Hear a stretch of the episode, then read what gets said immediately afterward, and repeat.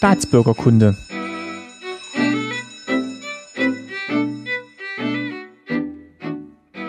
Folge 40, schönen guten Tag. Mein Name ist Martin Fischer und ich freue mich, dass ihr wieder zuhört bei Staatsbürgerkunde. Ich sitze hier in der Raumfahrtagentur in Berlin. Das ist immer noch die große Berlin-Woche äh, mit Republika und Podcast-Workshop. Und äh, ich sitze hier nicht alleine. Äh, ich habe mich von Gästen einladen lassen. Die machen auch einen Podcast, ähm, den Neusprech Funk. Viele wissen jetzt wahrscheinlich schon, wer es ist. Es sind äh, Konstanze Kurz, äh, Maha und Kai Biermann. Und wir haben beschlossen, wir machen mal eine kurze Vorstellungsrunde, weil der Podcast vielleicht auch von Leuten gehört wird, die den jeweils, anderes, den jeweils anderen Podcast noch nicht gehört haben. Und dann fangen wir mal mit Konstanze an. Ich bin Konstanze Kurz und ich habe DDR-Sprech noch live mitbekommen. War ich Wende, war ich so ein Teenager.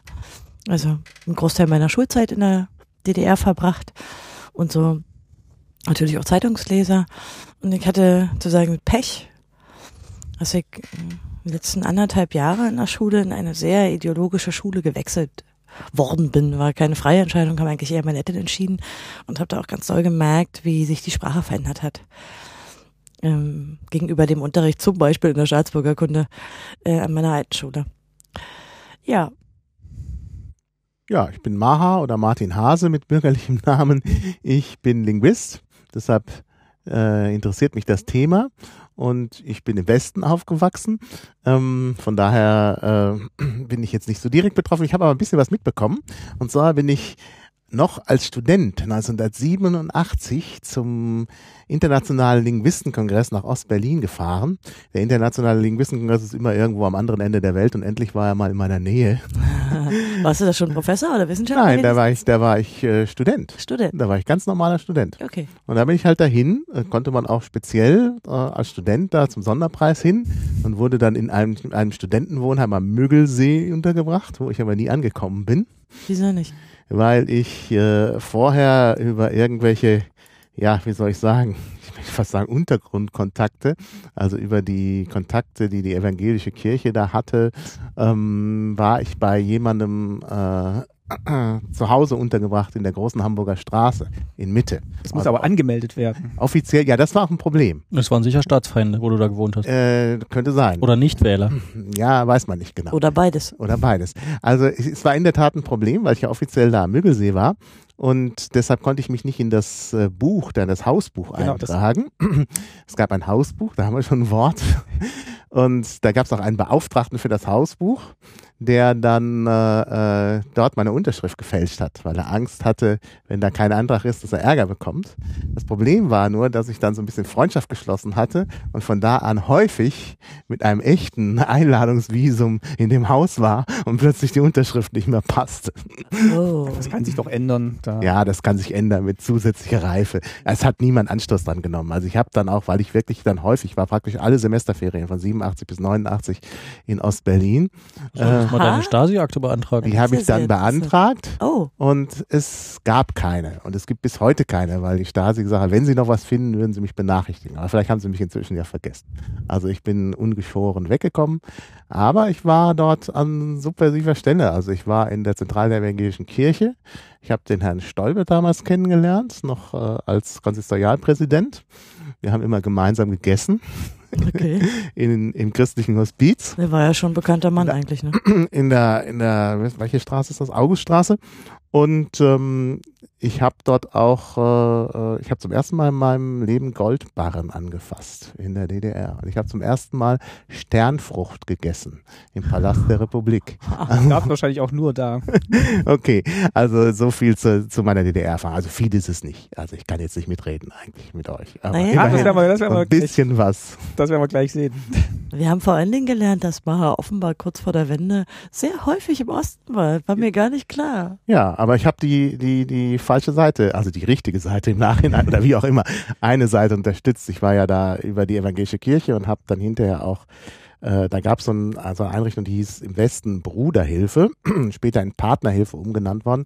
Da bekamen die Mitarbeiter der evangelischen Kirche einen, einen Teil ihres Gehalts in Westgeld über einen Treuhänder und ich war Treuhänder für einen Mitarbeiter der Das heißt, du hast da. Geld rübergeschoben, oder? Genau. Du warst auch noch Westgeld-Kurier. Oh mein Gott. Alles Schlimme. Jetzt gucken sie mich alle böse an. Ich dachte, ich sei in der guten Sache unterwegs. Das haben wir nicht erahnt. Mensch, Martin, hier decken wir echt was auf. Hätte ich gewusst, dass ich Staatsfeinde kennenlerne. Ja. Jetzt kommt alles raus. Ja. Ähm, ich bin Kai Biermann. Ähm, meine vorstechendste Eigenschaft ist wahrscheinlich, dass ich Journalist bin. Aber ich bin auch in der DDR aufgewachsen, so wie Konstanze, auch in einer ähnlichen Zeit. Ich war 17, als das ganze Projekt endete. Ähm, und habe leider äh, auch ziemlich viel davon mitbekommen, weil mein Vater aktiv daran beteiligt war, die Sprache der DDR zu formen, ähm, weil er bei dieser Nachrichtenagentur der DDR arbeitet, ADN, und sozusagen es sein Beruf war, als stellvertretender Chefredakteur Inland, die Verlautbarungen der des Staatsführung und des ZK der SED zu verbreiten. Und das auch immer mal wieder so in privaten Gesprächen Thema war, aber immer mit dem Nachsatz, das darfst du aber niemandem erzählen. Das hast du auch nie gemacht. Ich habe früh gelernt, dass äh, diese Schizophrenie äh, zum Alltag gehört in der DDR. Also dass es sozusagen ein privates Leben gab und eine private Sprache und ein öffentliches Leben und eine öffentliche Sprache, ja. Wahrscheinlich schon weit bevor du 17 warst, wahrscheinlich. Also ich kann Bevor ich in die Schule kam. Ja, ja, das ist eher eine Sache, die man echt lernt, wenn man mit offiziellen ne, Schule oder vielleicht sogar schon Kindergarten, zu tun Das hat. fing im Kindergarten an. Ja. Ja. Dann stelle ich mich auch noch schnell vor für die Hörer des Neusprechfunk. Äh, mein Name ist Martin Fischer. Ich mache, wie gesagt, den Staatsbürgerkunde-Podcast, in dem ich mit Leuten über das Leben in der DDR spreche und äh, so wie heute mir auch gerne mal Gäste einlade. Und in der Vorstellungsrunde kam es jetzt ja schon so ein bisschen raus. Es soll gehen um das Thema Sprache äh, beziehungsweise DDR-Sprech, was nochmal so eine Sonderform von Sprache ja ist. Ihr beschäftigt euch in eurem Podcast ja auch mit Zeitungsmeldungen, mit der Sprache von Politik und Amts- und Würdenträgern in, in gedruckter Form und dann auch in journalistisch aufbereiteter Form. Ja, wir haben uns gerade letztes Mal eigentlich ganz kurz zum Ende des Neusprechfunks daran zurückerinnert, wie ähnlich manchmal die Mechanismen sind. Oder Kai wies darauf hin, dass es ihm manchmal vorkommt, wenn er heute Zeitung liest, als wenn und ebenfalls so eine äh, Inter naja, einfach, dass man eine andere Ebene finden muss, um zu verstehen, was eigentlich gesagt wird und dass ihn Zwischen den Zeilen lesen. genau, ja. ja. Mhm. Ja. Wobei, als ich jetzt im, im Rahmen dieses Podcasts alte Ausgaben des Neuen Deutschland gelesen habe, wurde mir doch klar, wie unterschiedlich Zeitungen damals waren, ja. Im Vergleich zu heute. Und wir wollen uns auch heute ein paar Zeitungen angucken, beziehungsweise ich habe mich jetzt mal beschränkt auf das neue Deutschland, was so das Zentralorgan der SED war. Das stand, glaube ich, sogar im Titel Mhm. drin. Ja. Nee, da stand Proletarier aller Länder, vereinigt euch oder sowas. Äh, Ja, aber es war, ich weiß gar nicht, war, war das der offizielle Stimmt, Ja. da stand Organ des Zentralkomitees der Sozialistischen Einheitspartei Deutschlands. Genau, also wurde dann direkt schon mal klar gemacht, äh, wer hier spricht und äh, wer hier Artikel schreibt oder schreiben lässt. Beziehungsweise war das denn klar für die Leute, wer da, wer da schreibt? glaube schon. Beim mein Eindruck. ND ja. eindeutig. Ja. ja. Also das war auch so, dass wer das ND sich hielt, also es abonniert hatte, der musste das entweder oder wollte das und dann war aber auch allen anderen klar, dass er das ND abonniert hat und dass man mit dem eher vorsichtig reden muss. Und die offiziellen Verlautbarungen waren da drin, die Beschlüsse der Parteitage in voller Länge. Also meines Wissens nach hat das keine andere Zeitung in der Länge abgedruckt. War, ich muss immer daran denken, wenn ich heute die, ähm, äh, die Börsennachrichten in der FAZ sehe, gibt ja sozusagen immer diese zwei Riesenseiten, wo die, dann muss ich immer an die Beschlüsse des Welch SED-Partei schöner Vergleich. ah, ah, denken. Äh, In voller Länge, glaube ich, war das in keinen anderen Zeitungen. Und ich glaube auch die anderen, äh, selbst die junge Welt, äh, die galten nicht als so verbohrt. Na, wobei die junge Welt ja das Zentralorgan der FDJ war, die hatte ja eine eigene Aufgabe. Und ein bisschen lockerere Sprache. Aber naja, es gab zwei Ebenen von Zeitungen ne, in der DDR. Es gab die Zentralorgane, also die tatsächlich eine klare politische Aufgabe hatten.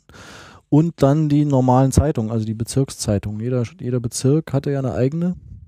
Berliner Zeitung war es in Berlin und dann gab es hier noch den, die BZA, also diese Abend, das Boulevardartige Produkt. Aber eigentlich waren es zwei Ebenen und die waren auch relativ klar getrennt. Ne? Die Parteizeitung mit der klaren Auftrag, jede Partei hatte ihre eigene. Ähm, und die in Anführungszeichen normalen Zeitungen. Haben die denn Inhalte übernommen von der, von der großen Zeitung oder haben die Lokalausgaben dann tatsächlich auch noch eigene Sachen geschrieben oder haben die das dann auch vorgegeben bekommen? Wisst ihr da was drüber? Ja, also die Nachrichtenquelle war ja für alle die gleiche, eben der ADN, was ähm, heute sind Nachrichtenquellen oder waren es lange Nachrichtenagenturen wie DPA und in der DDR gab es nur eine, das war ADN, Allgemeiner Aber es gab natürlich die. Bruderländer, also ich meine die russischen und die, die, die polnischen Nachrichtenagenturen, die waren natürlich auch eine Quelle. Ja, die spielten aber nicht so eine große Rolle. Also es war, war immer wichtig, ob der ADN es verbreitet hat. Ne? Das war die Haupt, Hauptquelle. Ähm, der ADN hat, unterhielt eigene Korrespondenten und verbreitete, genau wie du sagst, so Parteitagsreden äh, in Gänze oder gekürzt. Also ich weiß, dass eine Aufgabe meines Vaters war es unter anderem 30 Seiten Honecker auf 100 Zeilen zu kürzen und so. Ähm, wo man ja immer mit einem Bein im Knast war dabei. Ähm, die unterhielten ein eigenes Korrespondentennetz ähm, und machten eigene Berichte, aber selbstverständlich haben die Zeitungen auch noch eigene Korrespondenten unterhalten, so wie jetzt auch, ähm, und eigene Berichte gemacht. ADN war halt nur eine Quelle, aber die wichtigste. Jetzt gibt es natürlich auch, also es passiert ja auch sowas in einem, in einem Land und dann ist es auch wichtig, dass die Zeitungen drüber berichten. Werden jetzt nicht nur Parteitagsbeschlüsse da abgedruckt, es passieren ja auch reale, reale Sachen in dem Land, die te teilweise auch tagesaktuell sind und darüber muss dann auch geschrieben, formuliert, geschrieben, äh, be berichtet werden. Muss nicht unbedingt. Ich meine, es gibt ja Beispiele, wo internationale Ereignisse waren, die in allen Medien waren, die zunächst gar nicht berichtet wurden. Ich glaube, ein gutes Beispiel ist ähm, Tschernobyl. Ähm, und da muss man, glaube ich, wenn man über die Berichterstattung redet, auch nochmal unterscheiden zwischen den Gegnern in der DDR, die die Chance hatten, die westliche Berichterstattung zu lesen und die, lesen, sogenannten zu, zu hören. Ne? Oder zu oder zu hören, ja, Fernsehen oder Radio. Äh, und denjenigen, die das nicht konnten, denn die hatten natürlich nicht den Vergleich, der in Berlin üblich war, den aber in Berlin auch nicht alle wahrgenommen haben. Ich glaube, da muss man unterscheiden. Ich glaube nicht, dass man äh, davon ausgehen musste, dass das, was passiert ist, auch wirklich berichtet wurde. Und ich kenne viele Beispiele, wo das nicht der Fall war. Ich war aber auch privilegiert in Berlin, weil wir konnten Westfernsehen gucken. Ähm, ich habe vor kurzem das Buch gelesen, Die heile Welt der Diktatur von Stefan Wolle, der, den ich auch im Interview hatte. Und ich habe mir da ein paar Zitate rausgeschrieben und eins davon war, da ging es auch um die Sprache, um Medien, um Journalismus und er schreibt, oft waren Nachrichten ohne Kenntnis westlicher Meldungen gar nicht verständlich. Also man konnte die Zeitung der DDR oft gar nicht verstehen, wenn man nicht wusste, was die eigentliche Tatsache war, die geschehen ist. Ja, kann ich schlecht einschätzen, weil ähm, ich war vielleicht noch zu klein. Ähm, und außerdem schien mir immer, also die Sprache im ND äh, war für Jugendlichen extrem anstrengend. Während man zum Beispiel die Nachrichten über, weiß ich nicht, Heute-Journal oder Tagesschau, äh, die konnte man relativ leicht verarbeiten, auch als Jugendlicher. Ich will mal ein Beispiel geben, weil äh, das genau beim Lesen dieser alten Zeitung mir das sofort wieder hochkam, das hatte ich völlig vergessen. Wir haben heute ein Nachrichtenverständnis, das sagt uns, wir wollen möglichst schnell den Kern erfassen. Also worum geht's? Und das möglichst im ersten Satz, in den ersten Worten mit der Überschrift wissen, okay, darum geht's, das erwartet mich da. Und das, dieses Nachrichtenverständnis war ein völlig anderes damals. Ich habe einen, einen für, wie ich finde, prototypischen Beitrag gefunden. Das ist ein Zweispalter im ND, immerhin mit zweispaltigem Foto und zweizeiliger Überschrift. Ähm, und ich möchte, wenn wir die Zeit haben, gerne mal diese, diese zwei kurzen Absätze vorlesen, weil die sagen für mich so viel über dieses Verständnis von dem, was wichtig war und wichtig genommen wurde. Sag Dann sagt er erstmal den Titel, ja. Genau. Und die Ausgabe dazu, dann kann man das nämlich, es Genau. gibt nämlich ein wunderbares Archiv, das kann ich Genau. gleich, gleich mal vorweg schicken, ähm, der Staatsbibliothek zu Berlin, die haben wirklich alle Zeitungen, nicht nur das Neue Deutschland, sondern wirklich, ich glaube, drei Ostzeitungen in Gänze dokumentiert mit Volltext, Verschlagwortung und äh, mit PDF-Download, also ganz großartig und Haben die auch Papier oder, äh, also, ich war selber noch nicht dort. Ich habe jetzt bloß irgendwie vor einem Jahr mitgekriegt, dass dieses Archiv jetzt freigeschaltet wurde und ähm, war natürlich für mich super, weil du kannst halt wirklich alles, alles nachlesen von jedem Tag und jeden Artikel. Und ähm, ja, wenn ihr das jetzt hört, könnt ihr auch noch noch mal selber nachlesen. Deswegen, von welchem Tag war das denn? Ja, die Aus haben diesem- auch Papier, die sind eine normale Bibliothek. Nur ich glaube, das ist weniger hilfreich, das Papier zu haben. nein, ich weiß nicht, ob die kleinen, also jetzt nicht nur die großen Zeitungen, sondern die kleinen da auch noch aufgehoben werden in, also Papierform. Ja, ja. Das hat mich nur interessiert. Klar. Aus diesem schönen Archiv haben wir das Neue Deutschland vom 17. November 1976, das war ein Mittwoch. Und auf der Aufschlagseite, der Titelseite, der wichtigsten also, war ein Zweispalter unten rechts mit der Überschrift Treffen Alvaro Kunhals mit Delegation des ZK der SED. Unterzeile Hermann Axen zu freundschaftlichem Meinungsaustausch empfangen. Und der Text beginnt. Lissabon, ADN-Korrespondent.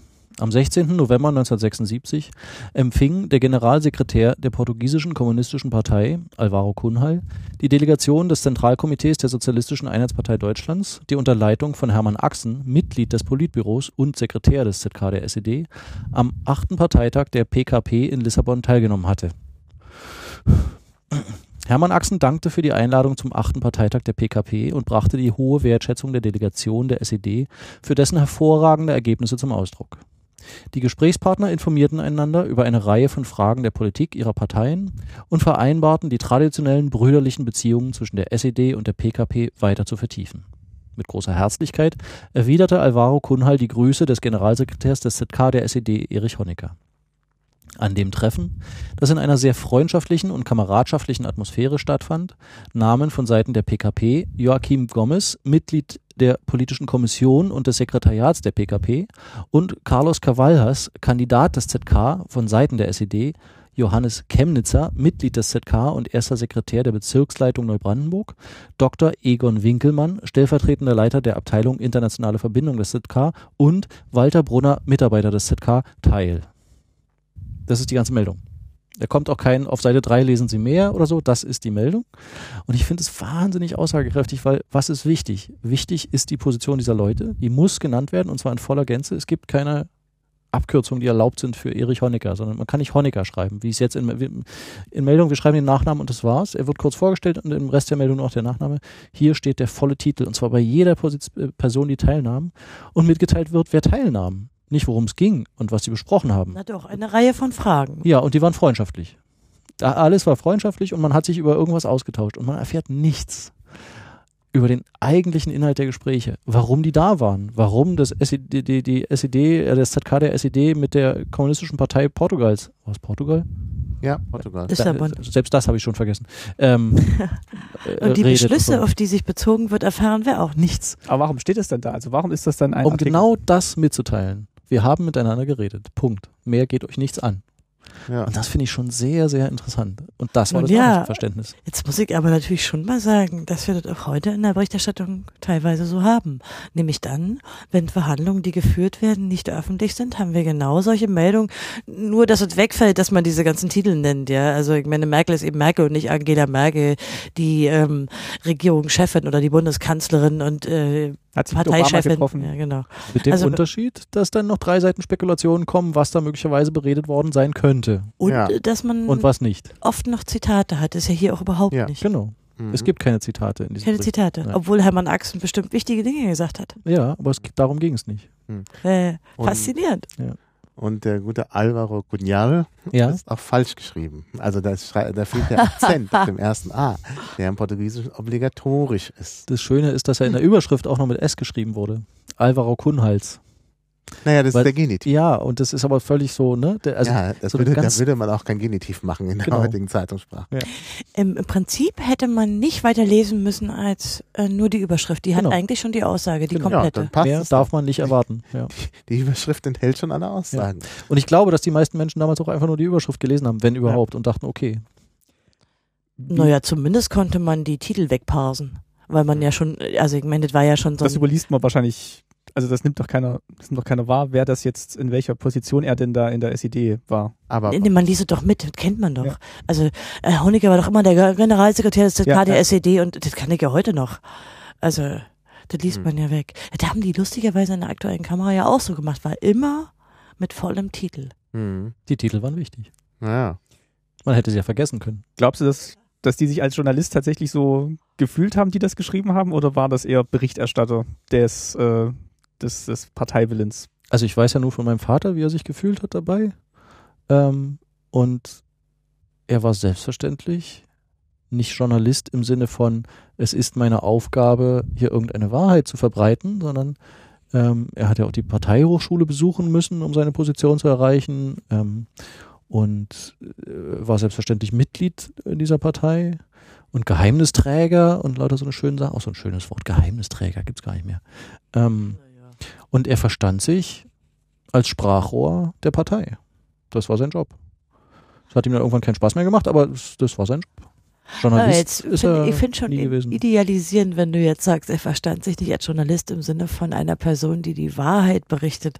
Das war auch nicht unbedingt die Definition von Journalisten. Im Wesentlichen möchtest du eigentlich was mitteilen, oder, als Journalist? Also, also- schon meine Hoffnung, dass Journalisten versuchen, die Wahrheit zu berichten, aber gut, das ist vielleicht ein anderes Thema. Naja, die Wahrheit ist ja eine andere Ja. gewesen in der DDR. Ich kann, also ich kann was, ich kann mich an eine Diskussion erinnern, die ich mit meinem Vater hatte, als ich selbst schon Journalist war, also irgendwann Mitte der 90er.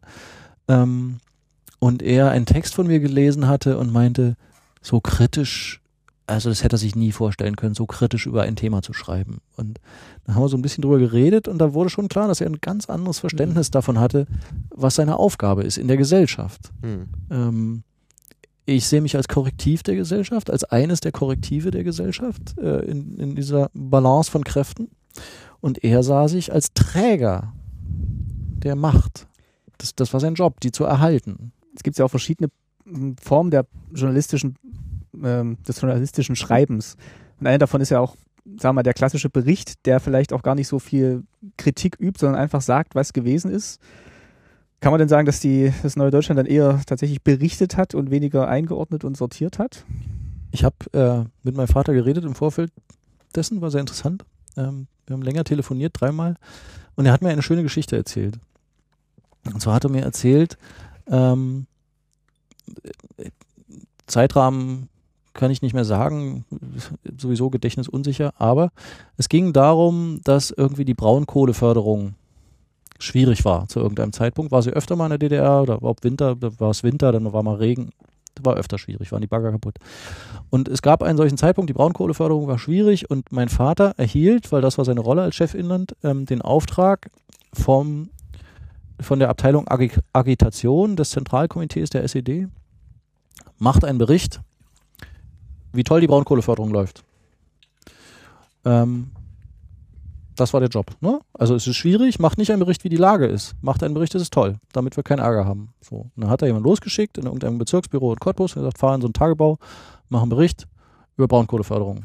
Und dann fuhr die los und macht den Bericht und schickte den, also schrieb den, dann wurde der per Telex oder Fernschreiber in die Redaktion gebracht. Dann hat mein Vater den ähm, sozusagen ausgedruckt, hat ihm einen Boten übergeben und dann wurde der Bote, brachte ihn zum Büro Agitation, das ist der SED, dann wurde der dem Leiter dieses Büros auf den Tisch gelegt.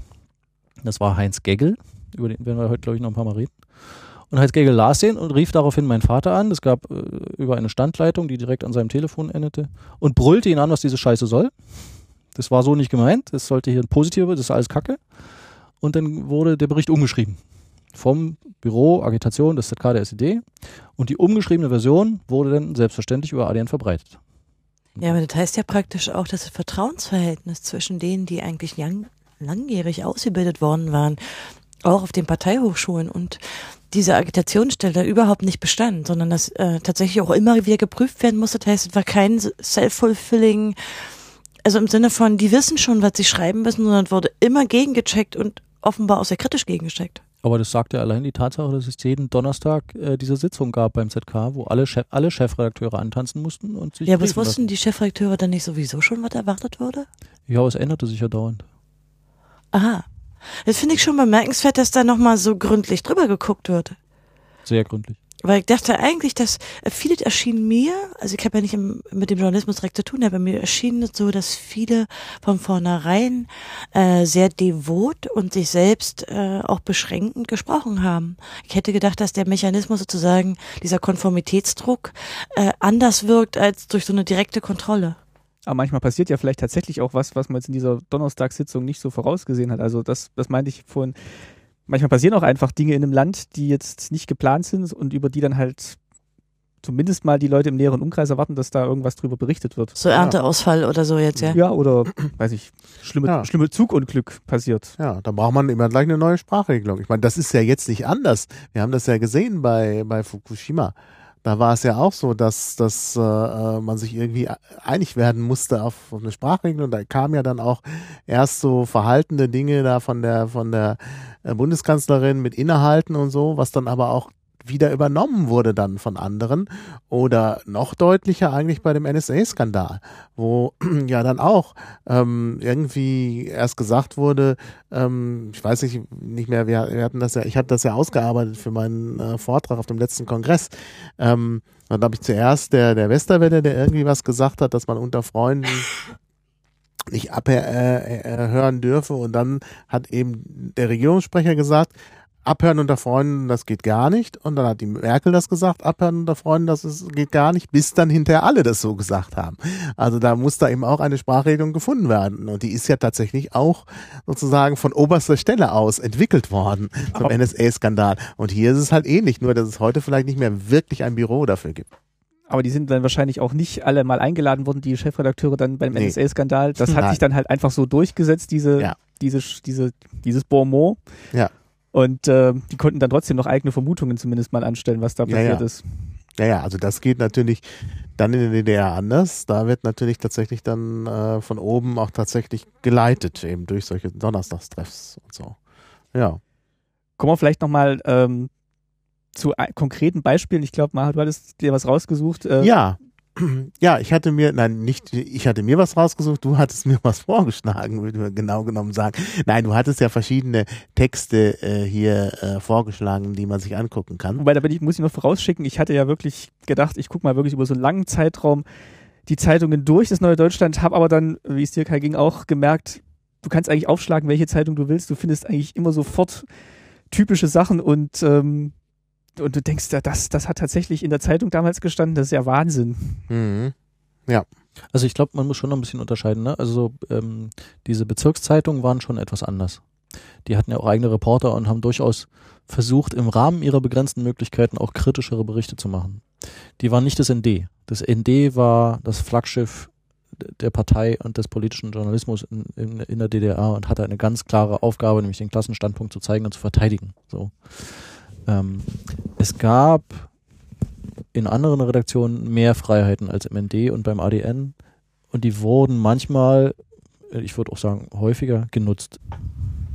Da gab es auch immer mal Rüffel oder sowas, aber äh, wenn wir vom ND sprechen, sollten wir sagen, das ist das ND, das war nicht alles. Das bildet nur einen Teil ab, den, den Hm. beeindruckendsten, wenn man sich das heute so anschaut, absolut. Aber ich glaube, es gab auch anderes. Meine Mutter war ja auch Journalistin in der DDR bei einer Zeitschrift. Und auch die musste sich anbrüllen lassen für Texte, die nicht positiv genug waren, weil die Arbeiter nicht genug lachten in ihren Reportagen und sowas. Ähm, aber es gelang ihr schon immer mal wieder, sie war auch nicht in der SED, ähm, kritischere Berichte da reinzubringen. Hm. Das war ein Unterschied. Okay. Ja. Dann gucken wir uns doch mal jetzt äh, einen typischen Artikel im Neuen Deutschland an und äh, welche Mittel da so verwendet wurden. Naja, also auffällig ist eben hier, da ist ein, ein Beitrag, das ist vom 11.01.1984. Äh, da kommt jetzt kein typischer Journalist zu Wort, sondern Dieter Duschek, Schmelzer, Stahl und Walzwerk Brandenburg. ähm, und zwar ist das eine Wortmeldung der Kommunisten auf Kreisdelegiertenkonferenzen. Also offenbar kein journalistischer Beitrag, sondern ein Beitrag, so die Stimme des Volkes oder so. Der zufällig den- des Weges kam. Den er da sozusagen vorgetragen hat auf der Veranstaltung. Ja, ne? ah, genau. der dann abgedruckt wurde. Der okay. ist abgedruckt worden. Ja, und da fällt eben auf, und das ist jetzt nicht nur typisch für diese Wortmeldung, sondern das findet man in all diesen Artikeln, aber hier ist es halt irgendwie besonders schön. Ist, das ist hier besonders schön, weil dieser Beitrag agitatorisch sein will. Also er will wirklich agitieren. Ähm, gleichzeitig verfällt er aber in diese typische ND-Sprechweise, dass halt irgendwie bei jedem Substantiv irgendwie noch da, was dabei stehen muss, ein Adjektiv oder irgendeine andere Erweiterung des Substantivs. Und in jedem Satz muss auch ein Adverb vorkommen, obwohl das gar nicht nötig ist. Also heute würde man, glaube ich, ganz anders schreiben, insbesondere wenn man agitieren will. Also er fängt gerade an, gerade jetzt. Das sind die ersten Worte des Artikels, da denkt man, jetzt kommt. ne? Und dann kommt aber die DDR allseitig stärken. Also die DDR stärken ist gut, aber allseitig, was soll dieses allseitig jetzt da drin? ne? Und dann geht's gleich weiter, also damit ist der Satz nicht zu Ende. Es geht direkt weiter mit einem Gedankenstrich. Diese Aussage aus der Rede Erich Honeckers auf, dem siebten, auf der siebten Tagung des ZK der SED ist mir unter die Haut gegangen. Es geht aber dem Leser nicht unter die Haut, wenn es die siebte Tagung des ZK der SED ist. Und das ist zu aufgebläht. Also es Ja. geht dem Le also ihm und hoffentlich dem Leser unter die Haut, dass Erich Honecker gesagt hätte, dass wir die DDR allseitig stärken müssten. Gerade Genau. jetzt. Gerade jetzt. Gerade jetzt. Genau. Aha. Ne? Und Wann ist das erschienen? Zu welchem Datum? 11.01.84. Und ähm, der Kontext ist also Start ins Planjahr des Jahres 1984, also am Anfang des Jahres wurden dann, äh, wurde man dann geguckt, wo will man denn hin in dem Jahr und das äh, ist jetzt, glaube ich, eine Wortmeldung da in diesem ganzen Kontext. Genau. Jetzt geht's weiter. Sie hat sich in meinem Kopf und in den Köpfen der 39 weiteren Mitglieder der Jugendbrigade Robert Urich festgesetzt. Auch wieder zu viel. Wenn er sagt, das hat sich in meinem Kopf festgesetzt, dann würde man die Metapher, würde man begreifen. Aber in seinem Kopf und in den Köpfen der 39 weiteren Mitglieder der Jugendbrigade Robert Urich ist halt einfach zu viel. Da, da setzt sich nichts fest.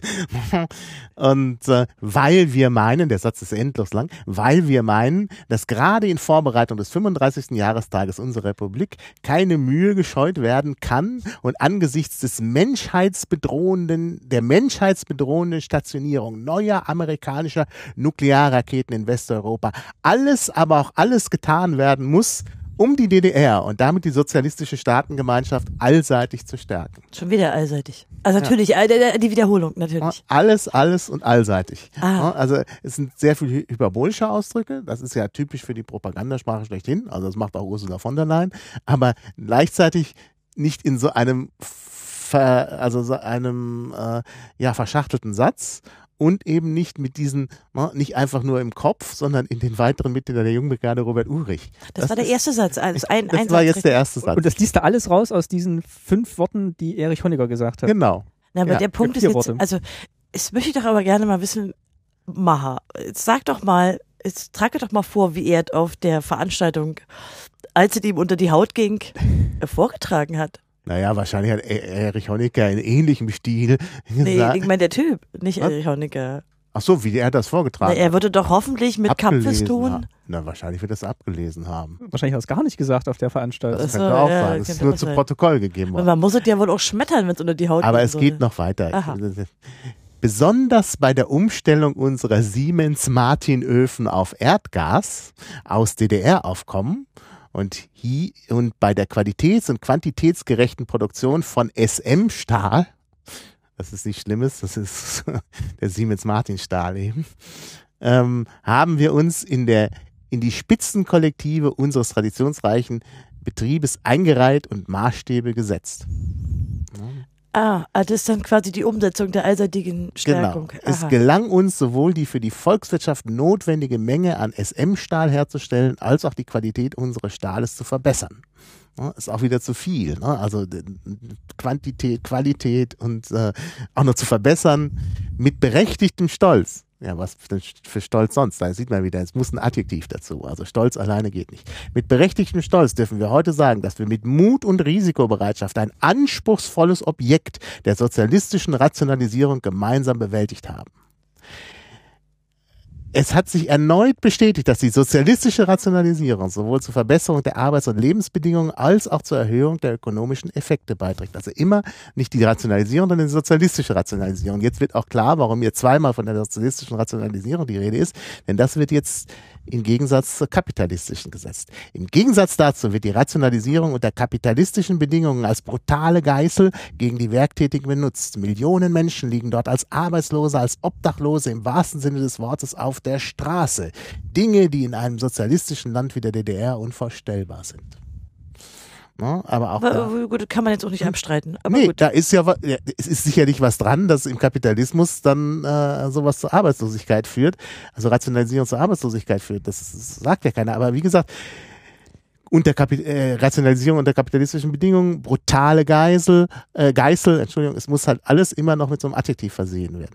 Angesichts der massiven Bedrohung der Errungenschaften des Sozialismus, ne, hätte auch die Bedrohung gereicht, ne, aber es ist die massive Bedrohung der Errungenschaften des Sozialismus. Und angesichts der Gefährdung der Existenz der gesamten Menschheit durch die aggressivsten imperialistischen Kräfte, also es müssen die aggressivsten imperialistischen Kräfte sein, möchte ich der Kreisdelegiertenkonferenz aber auch sagen, dass ich als Angehöriger der Kampfgruppenhundertschaft Willi Sachse alle meine Kräfte einsetzen werde, um den Militär militärischen Schutz der Werte des Sozialismus zuverlässig zu garantieren.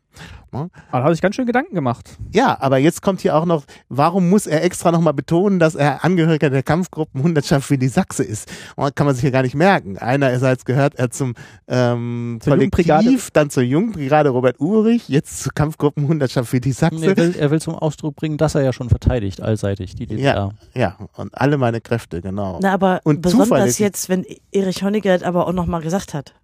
Ja, und er will es zuverlässig garantieren. Also garantieren alleine wird doch auch reichen. Warum muss es extra zuverlässig sein? Also auch wieder diese äh, ja, Adjektive und Adverbien, die halt hier der Ausschmückung dienen und dann eben ganz hyperbolisch die aggressivsten imperialistischen Kräfte und der entgegen steht dann die Kreisdelegiertenkonferenz. Ich meine, das passt auch wieder nicht. Das nennt man auf Griechisch Pathos, wenn man auf der einen Seite übertreibt und dann plötzlich sowas kommt wie die Kreisdelegierten. Was Banales noch reinschieben. Was Banales noch reinschiebt. Genau. Und das haben wir, glaube ich, typischerweise, also hier ist es mir besonders aufgefallen, aber bei den anderen Artikeln ist es auch so. Es kommt irgendwas Großartiges vom Sozialismus oder etwas ganz Furchtbares vom Imperialismus und dann kommt halt noch was rein, was nicht passt. Die Kreisdelegiertenkonferenz oder irgendwas. Äh, Jetzt hat er das ja wahrscheinlich nicht so fehlerfrei auswendig aufgesagt, als sie ihm das Mikrofon, wenn überhaupt, auf der Kreisdelegiertenkonferenz unter die Nase gehalten haben. Ähm, Kai, wie ist, wie, wie ist denn das, äh, wenn jetzt so Zitate heute produziert werden oder ähm, aufgenommen werden, findet da nochmal so eine redaktionelle Bearbeitung statt? Also jetzt nicht in dem Stil hier, aber dass man dann wirklich nochmal einen, einen klaren Satz draus macht, wenn der jetzt so lustige Formulierungen findet, die, die man jetzt eigentlich nicht so abdrucken kann, weil das fünf Zeilensätze sind. Ich lese gerade die Rede Erich Honeckers auf der siebten Tagung des ZK der SED. Die hat er wahrscheinlich auch genau so gehalten. Ähm, bestimmt. Und die war im November 1983. Ähm, also, Zitate. Es gibt im, im mir bekannten Journalismus zwei Traditionen. Das eine ist die angelsächsische Tradition und das andere ist die, ich würde sagen, deutsche oder europäische. In der angelsächsischen Tradition nimmt man ähm, ein Aufnahmegerät mit ähm, und derjenige spricht sein Zitat, er sagt etwas und man schreibt es genauso auf, wie er es gesagt hat. Da werden die Äs gestrichen, aber mehr eigentlich nicht. Und dabei bleibt's. Ähm, da wird nicht mehr geändert. Äh, es gibt auch in in amerikanischen Zeitungsredaktionen eine ganz strikte Regel, Zitate werden nicht gekürzt. Ne, also du kannst ja nicht einem Zitat mit aus drei Sätzen einen rausnehmen, wenn der Autor es so reingeschrieben hat ähm, und den Text redigierst. Das ist bei uns anders. Wir haben eine andere Tradition. Woher sie kommt, weiß ich nicht. Es ist so. Ähm, die wird auch immer mal wieder kritisiert und diskutiert, aber sie ist so. Und die Tradition sagt, ähm, dass Zitate kein absolutes äh, keine absolute Aussage sind, sondern ich, ähm, ich nehme auch ein Aufnahmegerät mit aus Sicherheit, ähm, wenn der Gegenüber das zulässt, um mich vor Klagen zu schützen. Ähm, und dann nehme ich die Zitate und redigiere sie tatsächlich. Also ich mache aus dem, was Menschen so sagen, was oft ja relativ krumm und schief ist, wenn man das dann mal geschrieben liest, gerade Sätze. Ähm, ich streiche Füllwörter, ich streiche Halbsätze, die nicht beendet wurden, ich äh, beende Sätze oder ähm, schneide zwei Halbsätze zu einem ganzen Satz zusammen. Die Schwierigkeit ist sozusagen das Ausmaß zu erkennen, wie weit man das darf ähm, äh, oder machen sollte oder so. Du darfst natürlich nie den Sinn verfälschen. Du darfst nicht jemanden durch, durch Weglassen eines Halbsatzes ähm, äh, unterstellen, er hätte das und das gesagt, wobei er das Gegenteil eigentlich meinte in dem Gespräch. Ähm, Du musst außerdem auch versuchen, seinen Duktus zu erhalten. Es gibt Menschen oder viele Menschen haben einen bestimmten Sprechart und Sprechrhythmus, den wir mehr wiedererkennen. Und das wird es ja auch wiedergeben im Zitat. Aber ähm, Zitate in, in der deutschen Presse sind praktisch immer, würde ich behaupten, bearbeitet in irgendeiner Form. Und gibt eine Ausnahme. So, Moment. Der Deutschlandfunk, der, der wirklich das, was über den Sender Die machen kommt. Transkripte. Dann, genau. genau. Die machen Aber das ist natürlich Transkripte. klar, hat mit dem Radio zu tun, weil der auch ausgestrahlt wurde. Ja. Hm. Ähm, so, daran hängt aber noch etwas. Das ist ja nicht alles, sondern ähm, das darfst du nur, diese Bearbeitung, äh, so der Deal, der unausgesprochene, wenn du es demjenigen dann wieder vorlegst und sagst, guck mal, das habe ich aus deinen Worten gemacht, einverstanden? Und er dann sagt, ja, einverstanden oder nein, nicht einverstanden. Ursprünglich könnte man sagen, ist das ein, ist das ein halbwegs fairer Deal, ne? Ich darf so ein bisschen dran frickeln, er darf nochmal gucken, ob er damit leben kann, weil er soll es ja sagen, ist ja sein Leben und sein Name. Und dann kabbelt man das so ein bisschen aus. Und man kungelt es so ein bisschen aus, man kann ruhig kungeln sagen. Das Problem ist, dass daraus eine Kultur entstanden ist, ähm, und es gibt mehrere Beispiele, äh, auch in letzter Zeit in der deutschen Presse. Ähm, es werden Interviews geführt oder Gespräche geführt, werden Texte draus gemacht und die werden dann vorgelegt und anschließend schreibt derjenige oder sein Pressesprecher oder irgendwer anders sie um. Und zwar nicht nur die Antworten, die derjenige gegeben hat, sondern auch die Fragen. Passiert. Hm. Ne? Also dieses, okay, man darf bearbeiten, ist inzwischen zu einem System geworden von Zitate sind ein Rohstoff wie jeder andere auch und müssen in die Geschichte passen, also wird so lange geknetet, Mhm. bis es in die Geschichte Ja. passt, in meine Idee oder Recherche oder so. Machen Sie mal eine Frage, die zu meiner Antwort passt. Genau. Äh, Oder auch, ich erzähle Ihnen jetzt mal was und Sie können ja irgendwelche Fragen dazwischen schneiden und habe ich auch schon erlebt. Hm. Ähm, und das ist zum Beispiel ein Auswuchs, der glaube ich so nie gemeint war und den ich auch nicht gut finde. Also wo ich sage, nee, das funktioniert so nicht. Ähm, ich will die Wahrheit, ich, ich will schon Wahrheit wiedergeben. Aber glauben wir Ähm, jetzt Dieter Duschek, dass er das so gesagt hat oder glauben wir eher, dass er einen Zettel in die Hand gedrückt bekommen hat oder dass er gar nichts gesagt hat oder dass es Dieter Duschek vielleicht auch Nein, das wird ein, gibt. ein vorbereiteter Redebeitrag gewesen sein, den er ausgearbeitet hat als Text. Und möglicherweise hat er ihn sogar halten dürfen auf dieser Veranstaltung. Möglicherweise wurde er nur eingereicht, auch möglicherweise nur eingereicht, um Mhm. veröffentlicht zu werden im ND. Ähm, das kriegen wir jetzt wahrscheinlich nicht mehr raus. Es wird diesen Dieter Duschek gegeben haben, so viel ist sicher. Und es gab sicher diese Delegiertenkonferenz. Ähm, und da wurden sicher auch irgendwelche Redebeiträge gehalten. Aber das klingt sehr nach einer vorbereiteten Rede, die vorbereitet wurde, um in dieser Form abgedruckt zu werden. Und wie gesagt, lustigerweise, ich lese gerade die Honecker-Rede von damals und versuche diese Textstelle zu finden, die den Menschen so bewegt hat. Noch habe ich sie nicht. Ich bin noch nicht ganz fertig, aber noch habe ich sie nicht Ja, gefunden. die gibt's vielleicht Ja, gar nicht. während du suchst, da schon nochmal einhaken. Also, okay. Bitte. Du Da gibst oft Interviews. Ja, aber bei mir ist es mit dem Redigieren sicherlich anders. Bei mir ist es häufig so, dass Journalisten das tun, weil sie sich unsicher sind über technische Fakten. Und sie wollen gar nicht mal den Inhalt redigiert haben von mir, wenn sie mir nochmal vorlegen, sondern sie wollen klarstellen, dass es technisch so korrekt dargestellt ist, wenn, wenn wir über Technologien reden. Aber mir fehlt natürlich ein Aspekt. Wenn du, wenn du so über diese, diese typisch deutsche Redigierung redest, der Punkt ist doch, dass letztlich dich, ähm, sich die, die Zeitung entscheidet, ob sie das, was vollständig umgeschrieben wurde, auch noch druckt. Genau. Dafür Das ist es dieses Extremfall, wo die Taz ja zum Beispiel ein Interview mit Weißraum gefüllt hat, ne? Und nur die ja Fragen das gedruckt. oder ob sie es überhaupt druckt. Es gibt ja auch Beispiele, ich meine, da ist sicherlich die Bundeskanzlerin wieder vorne weg. Da entscheidet sich eine Zeitung, das vollständig umgeschriebene Interview zu bringen oder auch nicht. Mhm. Andere Zeitungen machen es nicht. Hm. Ja, das gibt's. Also ich zum Beispiel, wenn mir sowas passiert, also wenn, wenn derjenige dann auch die Fragen umschreibt und seine Antworten so, dass von dem ursprünglich geführten Gespräch nichts mehr übrig ist, also dass er Inhalte verändert und, und, und Sinnzusammenhänge verändert, sage ich auch, Entschuldigung, dann lassen wir das. Dann fliegen die Zitate raus oder das Interview hat nie stattgefunden oder wird nie veröffentlicht. Auch in Ordnung, ähm, aber das ist nichts, was ich tolerieren mag. Weil wenn er mit mir gesprochen hat und ihm war klar, ich bin ein Journalist und ich spreche mit ihm, um das zu veröffentlichen, dann sollte sich ein erwachsener Mensch, der ein bisschen Medienerfahrung hat, ich sage, ich rede nicht über Menschen, die keine Medienerfahrung haben, aber ein Mensch, der Medienerfahrung hat, sollte sich klar sein, dass das dann auch veröffentlicht wird.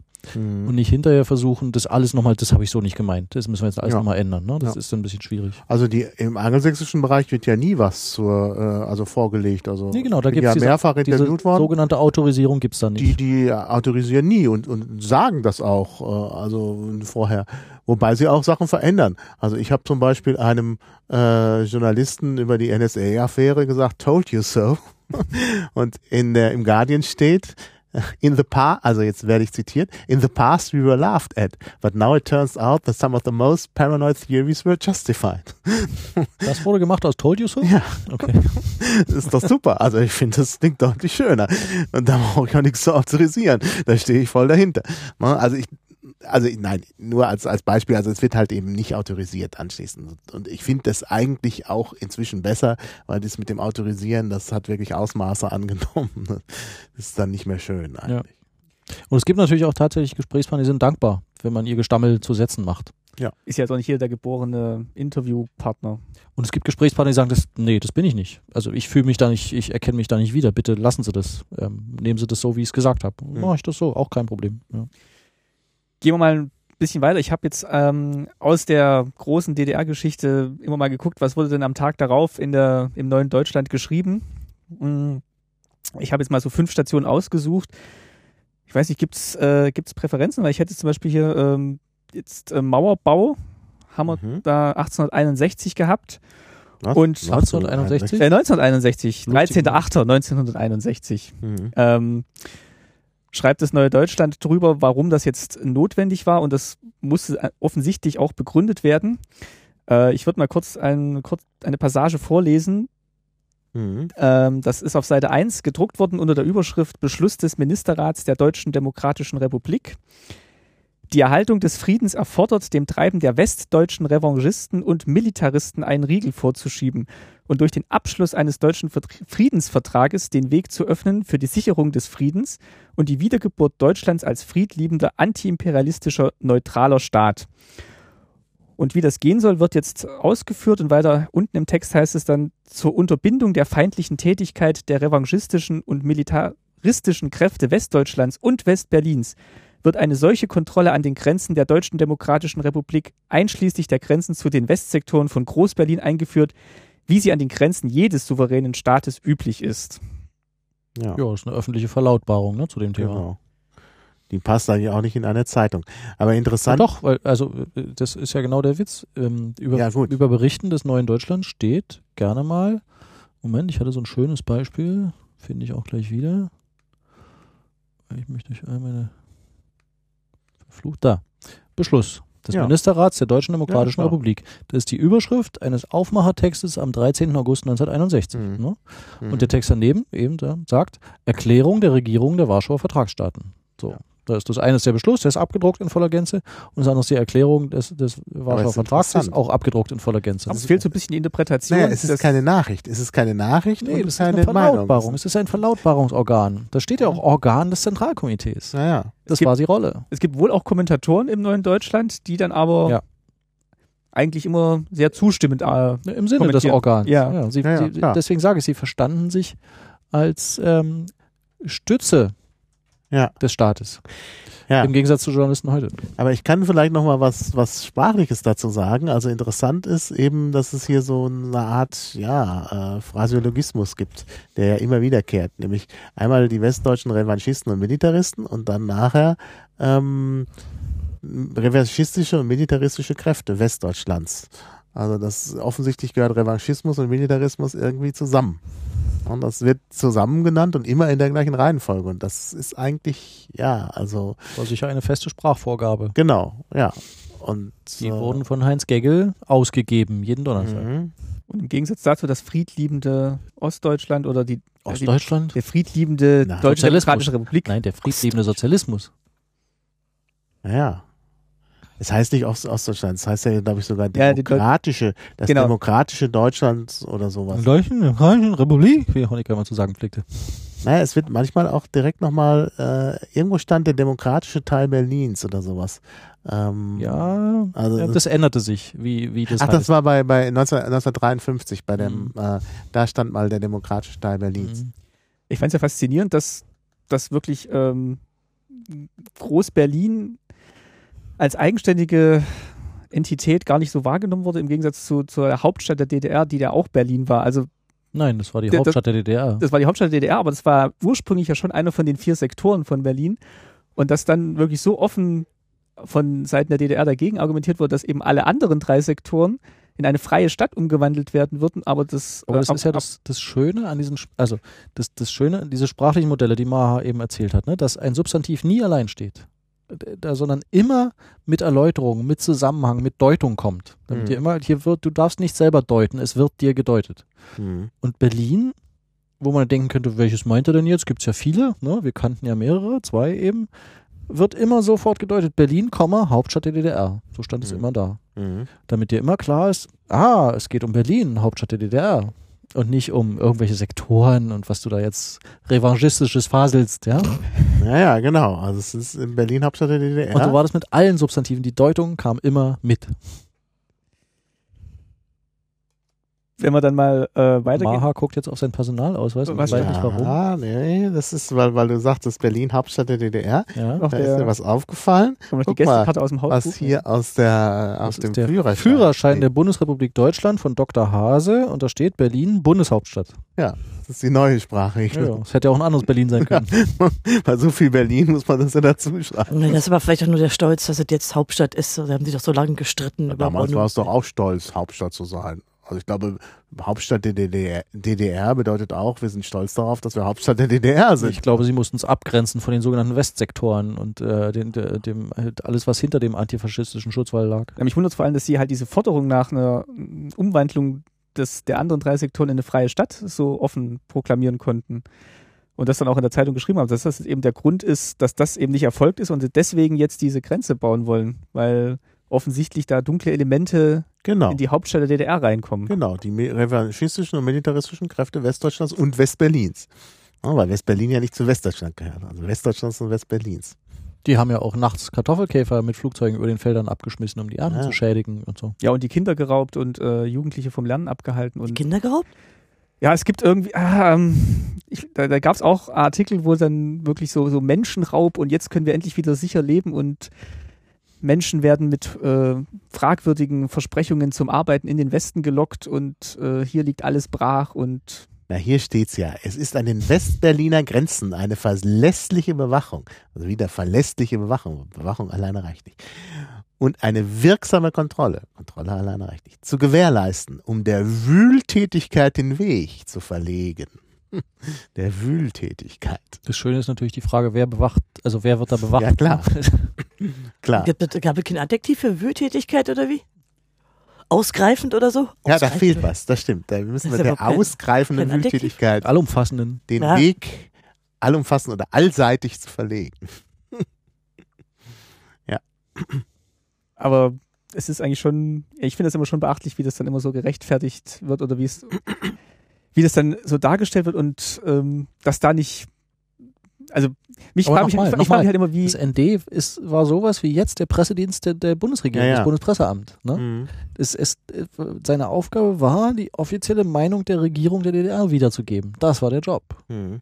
aber alle an diesem Prozess Beteiligten, also seien es jetzt die Redakteure, die Leser, die wussten doch, also aus heutiger Sicht wirkt es ja unglaublich lächerlich und ähm, Ja, aber wenn du die Verlautbarung des Gefährlich. Bundespresseamtes liest und dann dir die Ereignisse dazu anguckst, die dort beschrieben werden, denkst du auch gelegentlich, wo waren die da? Also, die müssen irgendwo für irgendeine anderen Veranstaltung gewesen sein als ich. So. Hm. Ähm, Sprache gibt Haltung wieder. Ne? Deswegen Ja, ja. machen wir unsere Podcasts. Sprache gibt Meinung wieder und soll das auch. Sie, Sprache soll beeinflussen. aber glaubt ihr, dass Und das, das siehst du da nur paar, also in Reinkultur. aber glaubt ihr, dass das jetzt in so einer, du sagtest vorhin, die Lokalzeitungen hatten noch ein bisschen mehr Freiraum, dass, dass da andere Dinge drin gestand hätten, standen hätten?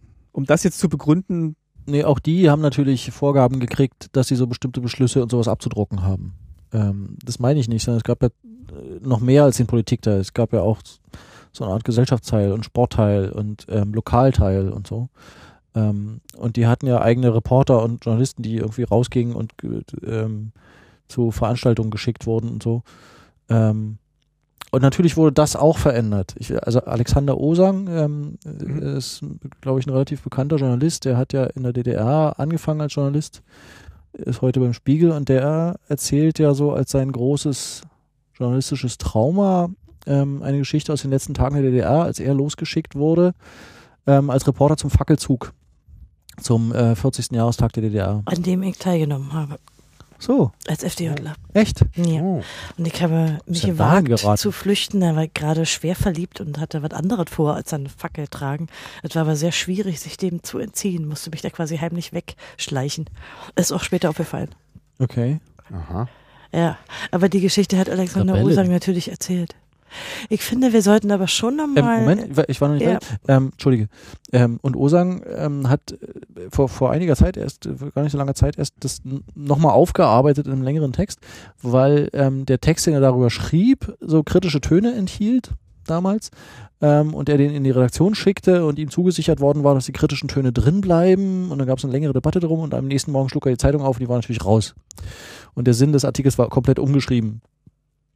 Und ähm, er hat sich da tierisch drüber aufgeregt und sein damaliger Chefredakteur, der das gemacht hat in einer Nacht und also nachts noch an seinem Schreibtisch, hat es dann verteidigt und eben genau so, ne? Es ging ja um Klassenkampf und Klassenstandpunkt und den musste man ja verteidigen gegen den Klassengegner und man war ja im Krieg, die DDR war im Krieg, die, die, die, in ihrer ganzen Geschichte äh, fühlte sie sich sozusagen wie in einem Konflikt, den sie kämpfen muss und diese Zeitung waren Waffen. Es waren Mhm. Waffen. Und ähm, übrigens ein schöner Text von Osang, ich suche den gleich mal, damit wir den als Link noch machen Mhm. können Ja. ähm, wo er das, auch diese Zusammenhänge erzählt, wie es dazu kam, warum dieser Text noch umgeschrieben werden musste und sollte und so und warum seine kritischen Töne nicht drin bleiben konnten und warum er das bitte verstehen muss, was er natürlich bis heute nicht tut, logischerweise würde ich auch nicht. Hm. Ja, dass die DDR sich im Krieg bef stattgefunden hat, das äh, kommt ja hier auch zum Ausdruck. Allerdings wirft sie das ja der Bonner Regierung vor. Der Standpunkt der Bonner Regierung, der Zweite Weltkrieg sei noch nicht zu Ende, kommt der Forderung gleich auf Freiheit für militaristische Provokationen und Bürgerkriegsmaßnahmen, ne? also beim Mauerbau. Ja. Also da wird ja eben genau äh, der anderen Seite vorgeworfen, äh, eben im Krieg zu sein und Ja, und weiter unten steht dann auch, die westdeutschen Revanchisten und Militaristen Genau. missbrauchen die Friedenspolitik der UdSSR und der Staaten des Warschauer Vertrages in der Deutschlandfrage, um durch feindliche Hetze, durch Abwergung und Diversionstätigkeit nicht nur der Deutschen Demokratischen Republik, sondern auch anderen Staaten des sozialistischen Lagers Schaden hinzuzufügen. Feindliche Hetze ist auch so ein stehender Begriff. Was ich sehr schön finde, weil es klar macht, dass es gibt auch noch eine nicht feindliche Hetze, also die eigene. das war, glaube ich, so nicht intendiert. Aber ja, ja, ne, es, äh, sie müssen, sie müssen ja immer ein Adjektiv dazu. Da Du muss man, also ich denke, man muss dazu sagen, dass es natürlich diese feindliche Hetze, wenn der Begriff natürlich ein bisschen albern ist, schon gab.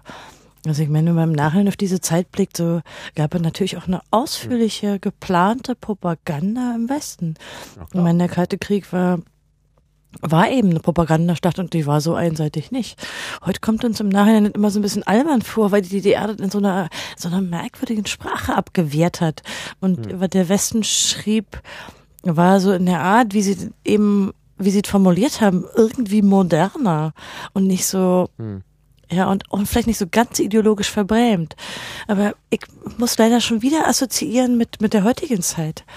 Wenn ich äh, lese über den Krieg gegen den Terror jetzt seit über zehn Jahren, dann scheint mir äh, sehr ähnlich. Hm. Also auch in welcher Weise zum Beispiel rassistische Stereotype da wiederholt werden. Wie selbstverständlich es in den Zeitungen ist, dass äh, die von den Drohnen ermordeten sind immer alle Taliban oder zumindest sind's aber irgendwie so Milizen oder Kämpfer so. und- ja. ja.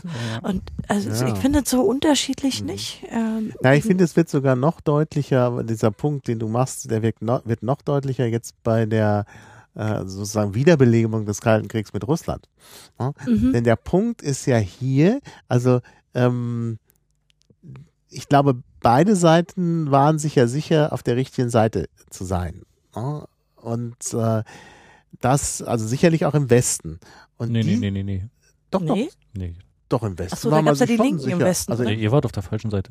na, ja, aus deiner Sicht, also äh, aus Die unserer Sicht, Atomraketen Ja, Russlands aus waren die Sicht- Guten. Ja? unserer Sicht waren wir Die im der Westen. NATO waren die Bösen. Nein, man brauchte doch nur sich anzugucken, da wird eine Mauer Ja, gebaut. selbstverständlich. Wer ist der Ja, Böse? das war Ne? ein Witz. Ja, denn ich ja, aber meine, die Mauer ich- war doch ein Schutz, weil ich, ich bitte doch jetzt grad unsere, unsere Situation äh, wieder. Ja. Also wir waren Weiß doch es, der Meinung, Witz machen. nein, der, der Witz ist ja ganz gut.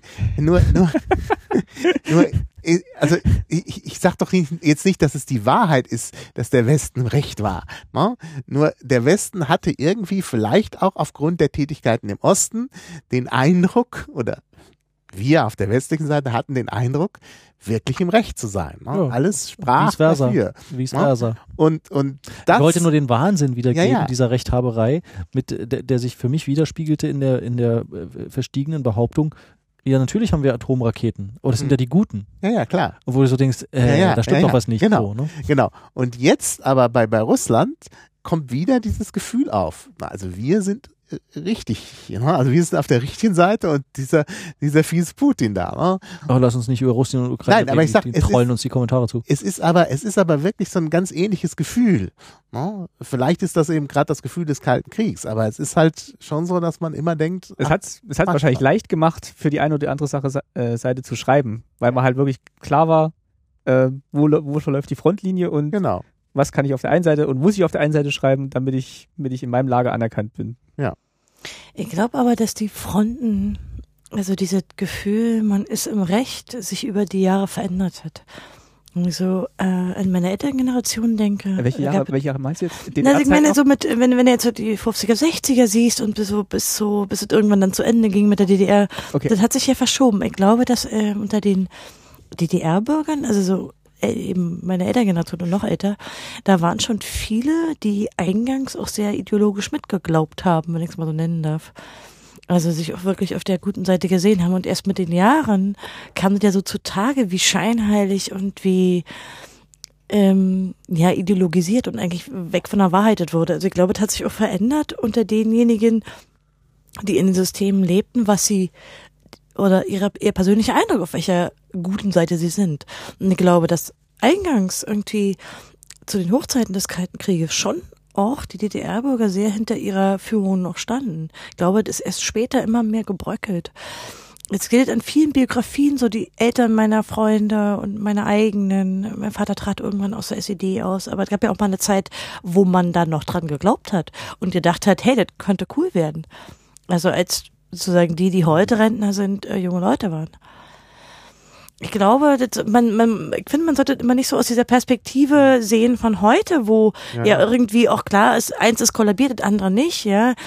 Sondern man sollte, glaube ich, aus dem äh, aus der damaligen Zeit sehen. Ich glaube schon, dass ganz schön viele DDR-Bürger fest an die Idee des Sozialismus geglaubt haben. es gibt ja immer noch, ja, glaube ich schon. Mein Vater zum Beispiel. Also lange zumindest. Ja, aber irgendwann wird es bei ihm auch gebröckelt sein, vermutlich. Er ist krank geworden an der Idee und hat es dann irgendwann gelassen und äh, ist glaub, ausgestiegen, aber ähm, na, selbstverständlich hat er da an den, also er hat nicht an die DDR und diese, er hat ja diese ganzen alten Lorche jeden Tag erlebt da in diesem Politbüro und fand, was er so an Geschichten erzählte, war ganz grauenvoll. Ja, aber das waren ja auch nicht aber, immer alle alte Lorche. Ich meine, der Honecker, als er ja. begann, erinnert euch mal, der war noch der relativ war jung. Der war ein Rebell, ja. Hm. Er hat der Ulbricht gestürzt. Ähm, äh, aber er hat an diese Idee des Sozialismus und wir schaffen da irgendwas, hat er schon geglaubt. Und es spiegelt sich natürlich auch in seiner Arbeit wieder. Ne? Er, mhm. Wie gesagt, er, er begriff sich als Träger. Wir lesen das natürlich jetzt auch heute aus unserer heutigen ja, ja. Sicht und ähm, im Wissen, dass dieses System dann untergegangen ist, weil du gesagt hast, dass du erkennst jetzt so Parallelen auch, ähm, also du in dem Fall Konstanz, du erkennst jetzt auch Parallelen zur heutigen ähm, Darstellung in den Medien klar, wenn man da, wenn man da drin steckt, dann ist das auch für einen der Alltag. Dann ist A, das Ereignis, um was es geht, gerade passiert und ähm, man, man selber ist gar nicht dabei gewesen, man liest es wirklich nur in der Zeitung und dann ist vielleicht auch der Besuch von äh, dem lissabonischen ähm, Politiker ist dann vielleicht auch die Nachricht, die, die man halt so wahrnimmt. Nee, nee der war kein Politiker, der Chef der kommunistischen also Partei. Das heißt nicht, dass er irgendeine politische Rolle erfüllte im Staat. Ja. Äh, Ach so, ja, okay, ja, stimmt, Portugal war dann, war dann noch anders, genau. Aber man, man nimmt es dann wirklich so wahr, okay, das ist jetzt passiert, die berichten drüber, oh toll, ich kann da teilhaben und ähm, man, man sieht das jetzt nicht aus so einer Distanz, ähm, ah, da steht jetzt eigentlich gar nichts drin, aber Vielleicht, hm. vielleicht muss man da wirklich auch in dieser Zeit gewesen sein. Hm.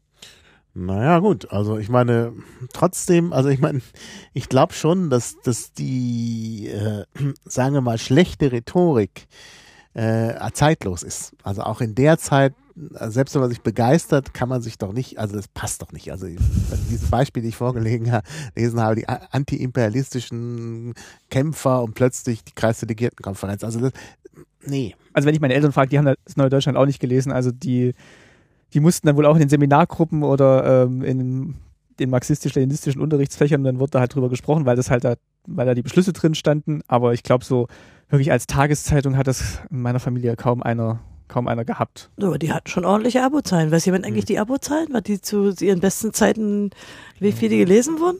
Kann, kann ja nicht schwer sein. Nee, wahrscheinlich nicht. Können wir ja nachtragen. Ja, aber ich finde auch, äh, also ich glaube, du hattest ja auch die Biermann-Ausbürgerung rausgesucht. Ja, ja. da können wir vielleicht mal Das hingehen. ist auch ein, jetzt ein, das passt jetzt gerade, weil ja, ja, die Biermann-Geschichte äh, auch, auch so zeigt, also dass da natürlich auch ein Bruch ist und auch bei den Intellektuellen und so, dem musste ja hier vorgebaut werden.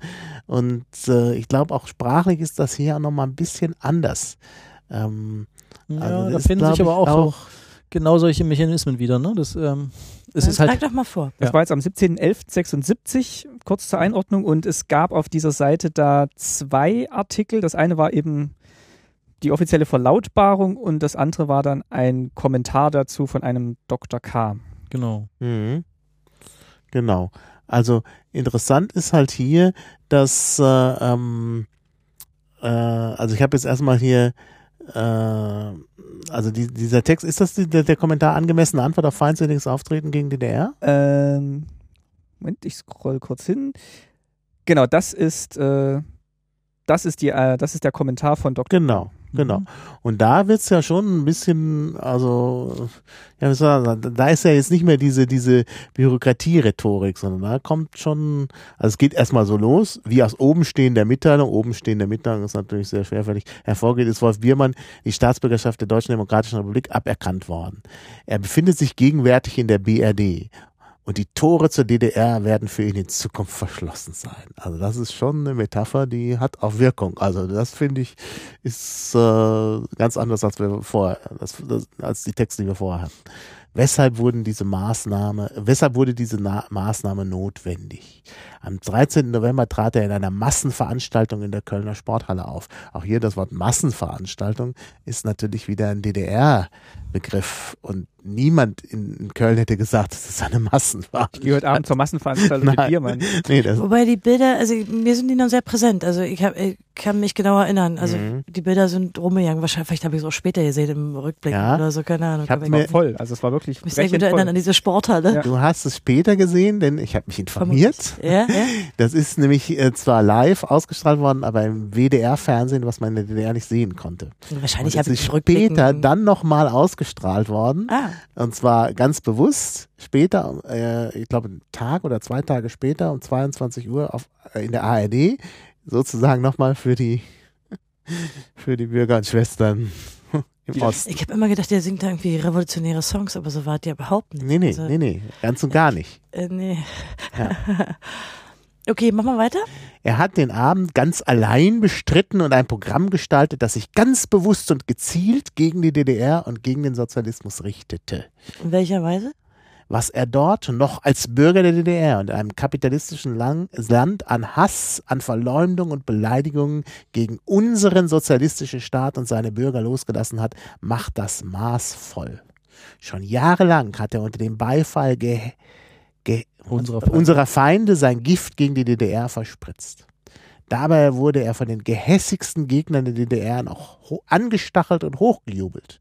Unser sozialistischer Staat hat mit diesem Treiben viel Geduld gehabt, eher zu viel als zu wenig. Also das ist schon äh, das nicht mehr schon, dieselbe Verbrennersprache. Nee, das ist das eine ganz andere, ja. ganz andere Sprache. Zwar auch wieder äh, hyperbolisch gehässigste Gegner, und die Gehässigen hätten ja gereicht, aber no, das ist halt wirklich hier schon ganz anders. Die Szene, die sich in Köln abgespielt hat, verlangt eine angemessene Antwort was er, er dort sang, rezitierte und zusammenredete, zusammenredete ist auch gut, das waren massive Angriffe gegen unseren sozialistischen Staat, gegen unsere sozialistische Gesellschaftsordnung. Er, es enthielt die Aufforderung, diese Ordnung in der DDR zu beseitigen. Er beleidigte aufs Gröbste die Bürger der DDR, von den Arbeitern in den Betrieben bis zur Führung der Partei und des Staates. Er verstieg sich dort zu der Erklärung, ich bin zu jeder Stand Schandtat bereit. Sein Auftritt hat das in der Tat bestätigt. In besonders gemeiner Weise hat er den Sozialismus in unserem Lande verunglimpft. Wir in der DDR hätten, so drückte er sich aus, einen Sozialismus serviert gekriegt, der, Anführungszeichen, halb Menschenbild, halb Tier war. Wie viele werktätige Menschen haben ihre Kräfte, ihren Verstand und ihren Willen ganz dafür eingesetzt, aus den schweren Anfängen heraus eine sozialistische Gesellschaft zu erbauen. Sie sind heute froh über das Haus, das errichtet ist und können es mit Stolz als das Ergebnis ihrer Arbeit und ihres Kampfes betrachten. Wir können sagen, dass bei uns das Wichtigste Menschenrecht, das Recht auf Arbeit garantiert ist. Unsere Sozialpolitik vergrößert mehr und mehr die Lebenssicherheit, die in der kapitalistischen Welt durch Arbeitslosigkeit und Inflation bedroht wird. Ich möchte kurz, kurz einen Einwurf, äh, weil wir gerade über Zitate gesprochen haben und die Zusammenhänge und so. Äh, Biermann hat äh, bei, bei, diesem Auftritt wirklich gesagt, er ist zu jeder Schandtat bereit. Ja, ja, das ist ein Zitat. Ja. Moment. Äh, in welchem Zusammenhang? So. Er sagte es ähm, auf die Frage aus dem Publikum, äh, ob er sein Programm ändern könne und das Lied von der Oma Mäume singen. Also schön verdreht zu sagen, ja. Und daraufhin ja, gut, sagte also, er, ja, er ist Er macht ja hier eh nicht klar, was eigentlich, also was die Beleidigung genau. gegenüber den Werktätigen ist. Das genau. ist ja immer nur, kommt, niemand hat es ja gesehen offiziell. Doch, die kommt, die wird, es gibt eine Stelle, wo ein längeres Biermann-Zitat kommt. Ach so. Äh, und das lustigerweise, also aus meiner Rückschau als DDR-Bürger oder Ex-DDR-Bürger sagt er schlicht die Wahrheit. Ähm, da steht, Biermann, ich glaube, man muss es so in so einem hämischen Tonfall vorbringen. Ja, so wie es ist wirklich gehässig, was da steht. Es ist wirklich, es trieft so gerade so.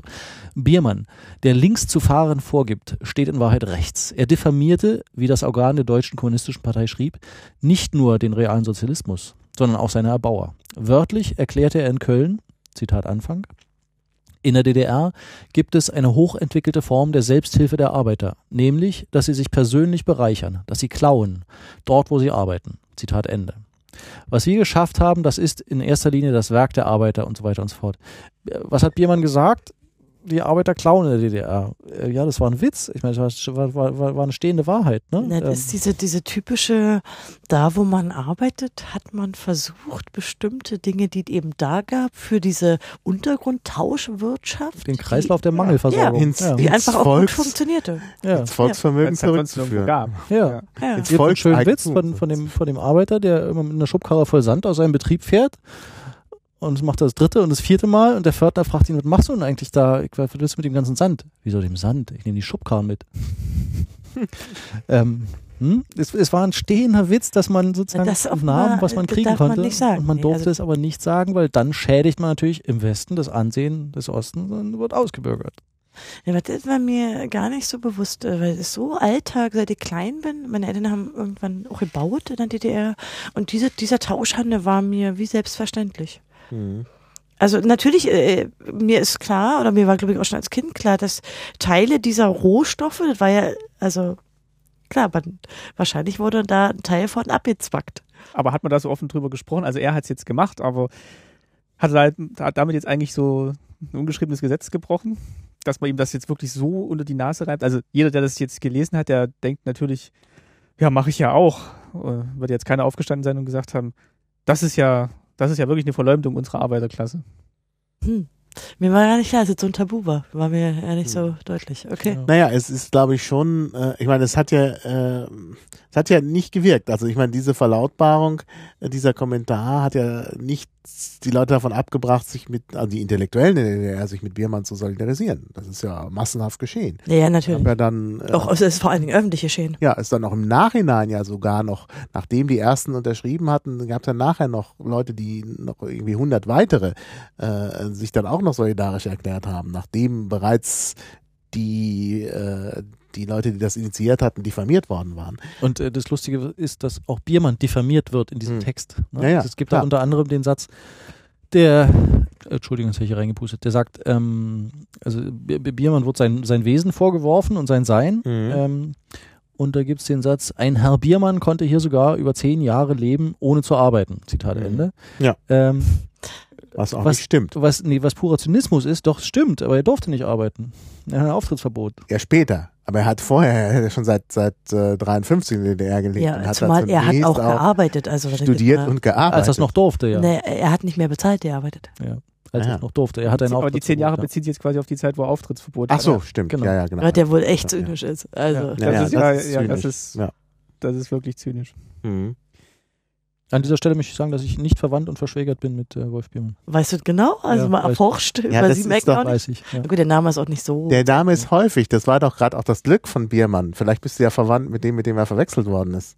Es gab verwechselt doch worden. 76 hatte er doch noch einen Auftritt in irgendeiner Berliner Kirche, äh, die nur deshalb nicht aufgefallen ist, weil der Kantor dieser Kirche auch Biermann hieß. Vielleicht bist du ja mit dem verwandt. Nicht, dass ich wüsste. Bin auch nicht mit dem ehemaligen Direktor von Karl Zeiss äh, verwandt, der auch Biermann hieß. Und das war doch so eine, so eine Sache, wo dann halt die DDR-Führung es nicht gemerkt hat und dann kam es zu diesem Auftritt Also, das wusste 1976. ich Das war der letzte Auftritt von Biermann in der DDR. Aber der Name war ein Problem. Also ich hatte Ah, öfter ja. mal Schwierigkeiten, weil ich so hieß, wie ich hieß. Hm. Ah ja. Hm. Aber nicht wegen deines Vaters. Nee, nur wegen Biermann. Ah, kommen Sie mal mit. Echt? Ja. Ach du meine Güte. Ja? Na gut, ich meine, nach dem Vorfall, ähm, also ich war da noch relativ klein. Ich kann mich da gut daran Mhm. erinnern, dass das Gesprächsthema war. Also Mhm. es war ja nicht nur über die westlichen Medien, es war auch in der DDR ein Thema. Hm. Ich meine, so häufig wird es nicht gewesen sein, dass sich jemand äh, in so einem Op-Ed, wie man heute sagen Mhm. würde, wie nennt- sagt man denn dazu eigentlich richtig, in einem Meinungskommentar, Mhm. äh, so Leitartikel. deutlich. Leitartikel, sagt man. Leit Mhm. naja. Ja, Hm. oder, naja, die heutigen Leitartikel würden nicht so eine, also diffamierende, gehässige Art finden. Das hat man, naja, außer sie sind Hm. von Jasper von Altem Bockum, aber ansonsten, Das hast du jetzt gesagt. ja, natürlich habe ich gesagt, Hm. ich lese die auch immer. Ja, ja. Also, äh, so häufig kam es ja nicht vor, dass man sich so klar positioniert und eben Hm. mal auch gerade von der Sprache abwich, die sonst Hm. äh, der, der normale Duktus war und den Mhm. die Zeitungsleser ja auch sofort äh, detektiert haben werden, Mhm. als hier hat jetzt aber mal jemand echt seine Wut rausgeschrieben. Hm. Oder die haben jetzt wirklich, die mussten jetzt so schreiben, weil wenn dieses Konzert dann nochmal ausgestrahlt wurde oder jemand was darüber mitgekriegt hat, dass das wirklich gleich richtig Mhm. eingeordnet wird, was da zu sehen Mhm. ist. Weil Biermann hat ja, hat ja jetzt nicht zur Auflösung des Staates aufgerufen, der hat ja wirklich den Sozialismus kritisiert, aber aus einer Position heraus, wie ich jetzt so einen Eindruck habe, dass da schon noch reformiert Re äh, Reform Reformationswille da ist. Nee, er wollte doch auch nicht weg. Er wollte auch nicht weg. Er hat ja sogar die äh, Leute im Westen in der Sporthalle aufgerufen, wenn der Sozialismus besser werden soll, singt er in einem Lied, dann hilft es eigentlich nur, dass ihr jetzt den Sozialismus richtig aufbaut und einen besseren Sozialismus aufbaut. Also er stand da schon, glaube ich, noch hinter dem, hinter dem Ja, System. ja, ja. Also ich glaube, das war auch ein großer Fehler der DDR an der Stelle. Denn, also ich habe ja 77 angefangen, Italienisch zu lernen und war dann 79 auch so im Austausch in Italien. Äh, und die Leute, mit denen ich da zu tun habe, waren halt, hatte, waren halt alles so, ja, auch eher so das intellektuellen Milieu. Und eigentlich waren sie alle Kommunisten. Also da bei der kommunistischen Partei in Italien engagiert. Aber die waren alle totale Biermann-Fans. Also die, ich kam aus Deutschland und da wollten die von mir irgendwie wollten die mit mir singen und zwar Biermann-Lieder. Ne? Kanntest du eins? Äh, ich habe mich dann sofort informiert. Aber ich meine, kanntest du eins, als sie das erste Mal gefragt haben? Weil Nein, überhaupt. da kann ich, wusste ich gar nicht, was Sache war. Aber, aber dadurch ist, ne, äh, Mein also, Vater hat die gelegentlich rezitiert, der mochte ihn. Ja, ähm, also naja, also die Biermann-Lieder, wie gesagt, ich habe sie eigentlich dann durch die Italien-Kontakte kennengelernt und dann zum Teil auch auf Italienisch. Also das war Übersetzung der Biermann-Songs für Na, italienische Also Komponisten? in, in Italien, auf Ital in Italien war Biermann wirklich ganz, ganz wichtig dann. Also gerade für die Linken dort. Und ja, dann kam ja die Sache mit dem Eurokommunismus in Italien, dass man also dann doch nicht da mitmachen wollte und so. Und das wäre vielleicht alles anders gewesen, wenn man halt sich nicht so verhalten hätte im Osten. Übrigens, ähm, Dr. K., der seinen Namen nicht sagen wollte und Ach in diesem so. Leitartikel war Günter Kertscher, ein Redakteur des ND. Warum wollte der seinen Namen nicht sagen? Unter, unterschrieben mit Dr. K. Ja, aber ich meine, Mutmaße mal. Möchte ich nicht, keine Ahnung. Würdest du auch keine Idee haben? Ich weiß es nicht, ob das sozusagen, ich, da ich, also diese Form des Leitartikels war unüblich im Neuen Deutschland, die Mhm. gab es sonst nicht. Ne? Mhm. Da auf der ersten Seite standen nur Nachrichten also dieser Art und nicht so ein Text. Keine Ahnung. Vielleicht musste man irgendwie klar machen oder wollte man dann doch irgendwie klar machen, dass jetzt hier kein Beschluss vorgelesen wird, sondern dass das wirklich jetzt eine Meinung ist, wenn das jetzt durch den Artikel Mhm. selber noch nicht rausgekommen ist. Ich weiß nicht, ob sonst immer Autoren dabei standen bei den Artikeln. Ich meine, meine nicht. Nee, da stand ähm, äh, Call für Korrespondent oder sowas. Hm. Ja, und vielleicht Mhm. musste man hier jetzt tatsächlich mal klar machen, das hat jetzt mal nichts mit einem offiziellen Beschluss zu tun. Und Wie hast du das herausgefunden, Was denn? Äh, das, stand, wer das ist? das stand tatsächlich. Es gibt, äh, es gibt mehrere Berichte über diesen Text. Ah, ah Es gibt- interessant. Ja. Mhm. Der hat, also diese ganze Ausbildung hat ja große Wellen geschlagen. Mhm. Ähm, und wurde, glaube ich, ziemlich genau untersucht, wie Mhm. die ganzen Abläufe waren. Also hat auf jeden Fall, also stand jetzt nur auf Seite 2, aber hat, glaube ich, dann trotzdem die, die, die Massen darüber informiert, was davon jetzt zu halten ist von diesem Mhm. Konzert. Mhm. Mhm. Was sie davon zu halten haben. Genau, was die davon zu halten haben. Weil, Ja. also wie gesagt, er durfte ja dann auch wirklich nicht mehr zurück. Also es ist ja nicht so, dass er jetzt nochmal kommen konnte, seine Sachen packen, sondern er durfte einfach nicht mehr rein. Also war seine Sachen wurden ihm zugestellt, wie Genau. im Text steht, ja. Aber das ist ja auch komisch. Also Sonst wu- wurde extra eine Mauer gebaut, damit niemand rausgeht. Und da wurde jetzt einer rausgeschmissen. Na, also, das ist, das ist ja auch was ganz Außergewöhnliches für die DDR. und wie ihr schon sagt, also der hat, das war wirklich wahrscheinlich ein Fehler, weil er jetzt ja schon hinter dem System auch stand und Mhm. da da Kritik, äh, klar, also wenn man jetzt wirklich einzelne Sachen aus seinen Liedern rauszieht, das kann man immer außerhalb des Kontexts stellen. Und ähm, jedes Gedicht, jeder, jeder Songtext ist ja so verdichtet und auch ein bisschen verklausuliert, dass, ähm, dass man das jetzt eigentlich nicht eins zu eins als Statement von derjenigen Person nehmen sollte. Mhm. Aber wir wollten über Sprache reden. Ja, genau. DDR. Ja, ja, na ja. Lass uns das mal weiter tun. Genau. Ähm, ich hätte noch, ähm, das können wir vielleicht, können wir vielleicht sogar jetzt schon mal angehen, ähm, die Maueröffnung. Mhm. Also davor, davor kann man vielleicht noch ganz kurz sagen, es gab dann auch noch äh, 73 das die Weltfestspiele der Jugend und Studenten. Und da habe ich jetzt einfach nur mal Überschriften Ja, aufgeschrieben, ja. die, ähm, die da drin waren. Also die ganze Zeitung ist quasi eine, ein Bericht über diese Weltfestspieleröffnung und da Ja. stehen zum Beispiel Sachen wie machtvolles Bekenntnis der Weltjugend zu Solidarität, Frieden und Freundschaft. Ja, da kommt das mit dem Bekenntnis. Das hatten wir ja hier in, äh, beim Neusprechfunk auch schon mal, ne, das Bekenntnis. Ne, und äh, jetzt in dem im neuen Ko Koalitionsvertrag wird sich ja zu allem Möglichen bekannt, aber hier eben auch schon. So, so Solidarität, Frieden und Freundschaft. Ja. Und also das ist wirklich ein, ein positiver Tenor da drin. Fortschrittliche Kräfte weltweit im Vormarsch, Millionen im Kampf für edle Ziele verbunden. Ein großer Tag, strahlend und zuversichtlich für alle. Stark, entschlossen und optimistisch. Ein Zeichen, wie die Welt sich verändert. Es gab Ja. ein Lied, zu diesem, also es wurde ein Lied gemacht zu diesem Ereignis. Ah ja, Ich weiß nicht, ob ihr das kennt, aber nein. vom Oktoberclub. Ja, ja, wir treffen uns auf jeden Fall. Im Sommer 73 zum 10. Festival. Mhm. Mhm. Aber mit den Millionen. Jeder, je- der, der, Liedtext ist schön. Ja, lies vor. Okay. Jeder macht fürs Festival eine extra Sonderschicht. Das, was wir gewöhnlich machen, reicht für diesmal nicht. Jeder schafft sich Platz im Garten für ein Blumenbeet, dass er dann mit Nelken auf dem Bahnsteig steht. Ne? Also es war wirklich, es war ein, ein, ein, äh, äh, welterschütterndes Ereignis. Und vor allem mal positives Ereignis, wo die, also es ist ja fast Ja. wie äh, Sommermärchen, Fußball-WM. Mhm. Endlich, Nichts steht, die- dagegen. endlich steht die DDR mal in gutem Licht da und man kann wirklich, man kann wirklich alles Positive da reinkippen, weil jubelnde junge Menschen sind natürlich immer besser als äh, die Braunkohle ist wieder aus. Mhm. Genau. Und äh, das mit den Millionen stimmt ja nicht. Da waren ja keine Millionen Teilnehmer, sondern, wie wir dann später lesen in dem Artikel, äh, also die Sonne kommt raus und so, das ist ja das Besondere. Das ist überhaupt der, der schönste Satz. Also es gibt hier eine rhetorische Frage. Ähm, also ich lese mal den Anfang vor und dann mit der des Artikels dann die rhetorische Frage. Man muss das im Kontext lesen. Ähm, das war ein Tag, den vergisst keiner, der dabei war. Dreieinhalb Stunden zog die Jugend der Welt ins Stadion. Sie marschierte hinein, sie tanzte herein. So, ja, Entschuldigung, sie marschierte herein, sie tanzte herein. So. War es wirklich Zufall, dass nach düsteren Regentagen nun dieses Licht über unsere Stadt ausgegossen war und ein fröhlicher Sommerwind die Fahnen wehen ließ? Also es wird hier an so eine höhere Macht irgendwie appelliert. Das passt gar nicht zum materialistischen Staat. Ne? Also war es wirklich Zufall. Naja, Wahrscheinlich. ja, und äh, also das, die Metaphorik mit dem Licht und dem fröhlichen Sommerwind und so gegenüber den düsteren Regentagen, das ist schon. Die Zahl der Teilnehmer ist auch interessant. Ja, das ist jetzt der Punkt. Darauf wollte ich eigentlich hinaus. Am Ende stehen, es steht, da schien es, als würden aus tausenden Millionen, ne, da sind die Millionen, die sind gar nicht wirklich da, ne, da schien es, als würden aus tausenden Millionen, als blickten alle die Jungen und Mädchen, die ihre Delegierten her, hergesandt haben, nun auf diesen Brennpunkt, als wären sie wirklich hier in Berlin dabei, die Jugend aller Nationen. Ne, auch hier wieder der Bathos, ne? also alle, ne, die Jugend der Nationen, die ihre Delegierten hergesandt hatten. Ne? Das, die Das- Delegierten, Also ich glaube, wir müssen noch ein bisschen nicht. Kontext liefern für unsere Hörer, ähm, was die Weltfestspiele eigentlich waren. Ne? Die waren ja eine, Ja. eine Veranstaltung ähm, kommunistischer Studentenvereinigungen, ähm, die in 40er Jahren begannen und ähm, wo Studentenvereinigungen aus aller Welt sich in immer neuen Städten trafen. Ähm, Ja. Nicht jedes Jahr, unregelmäßig, immer mal.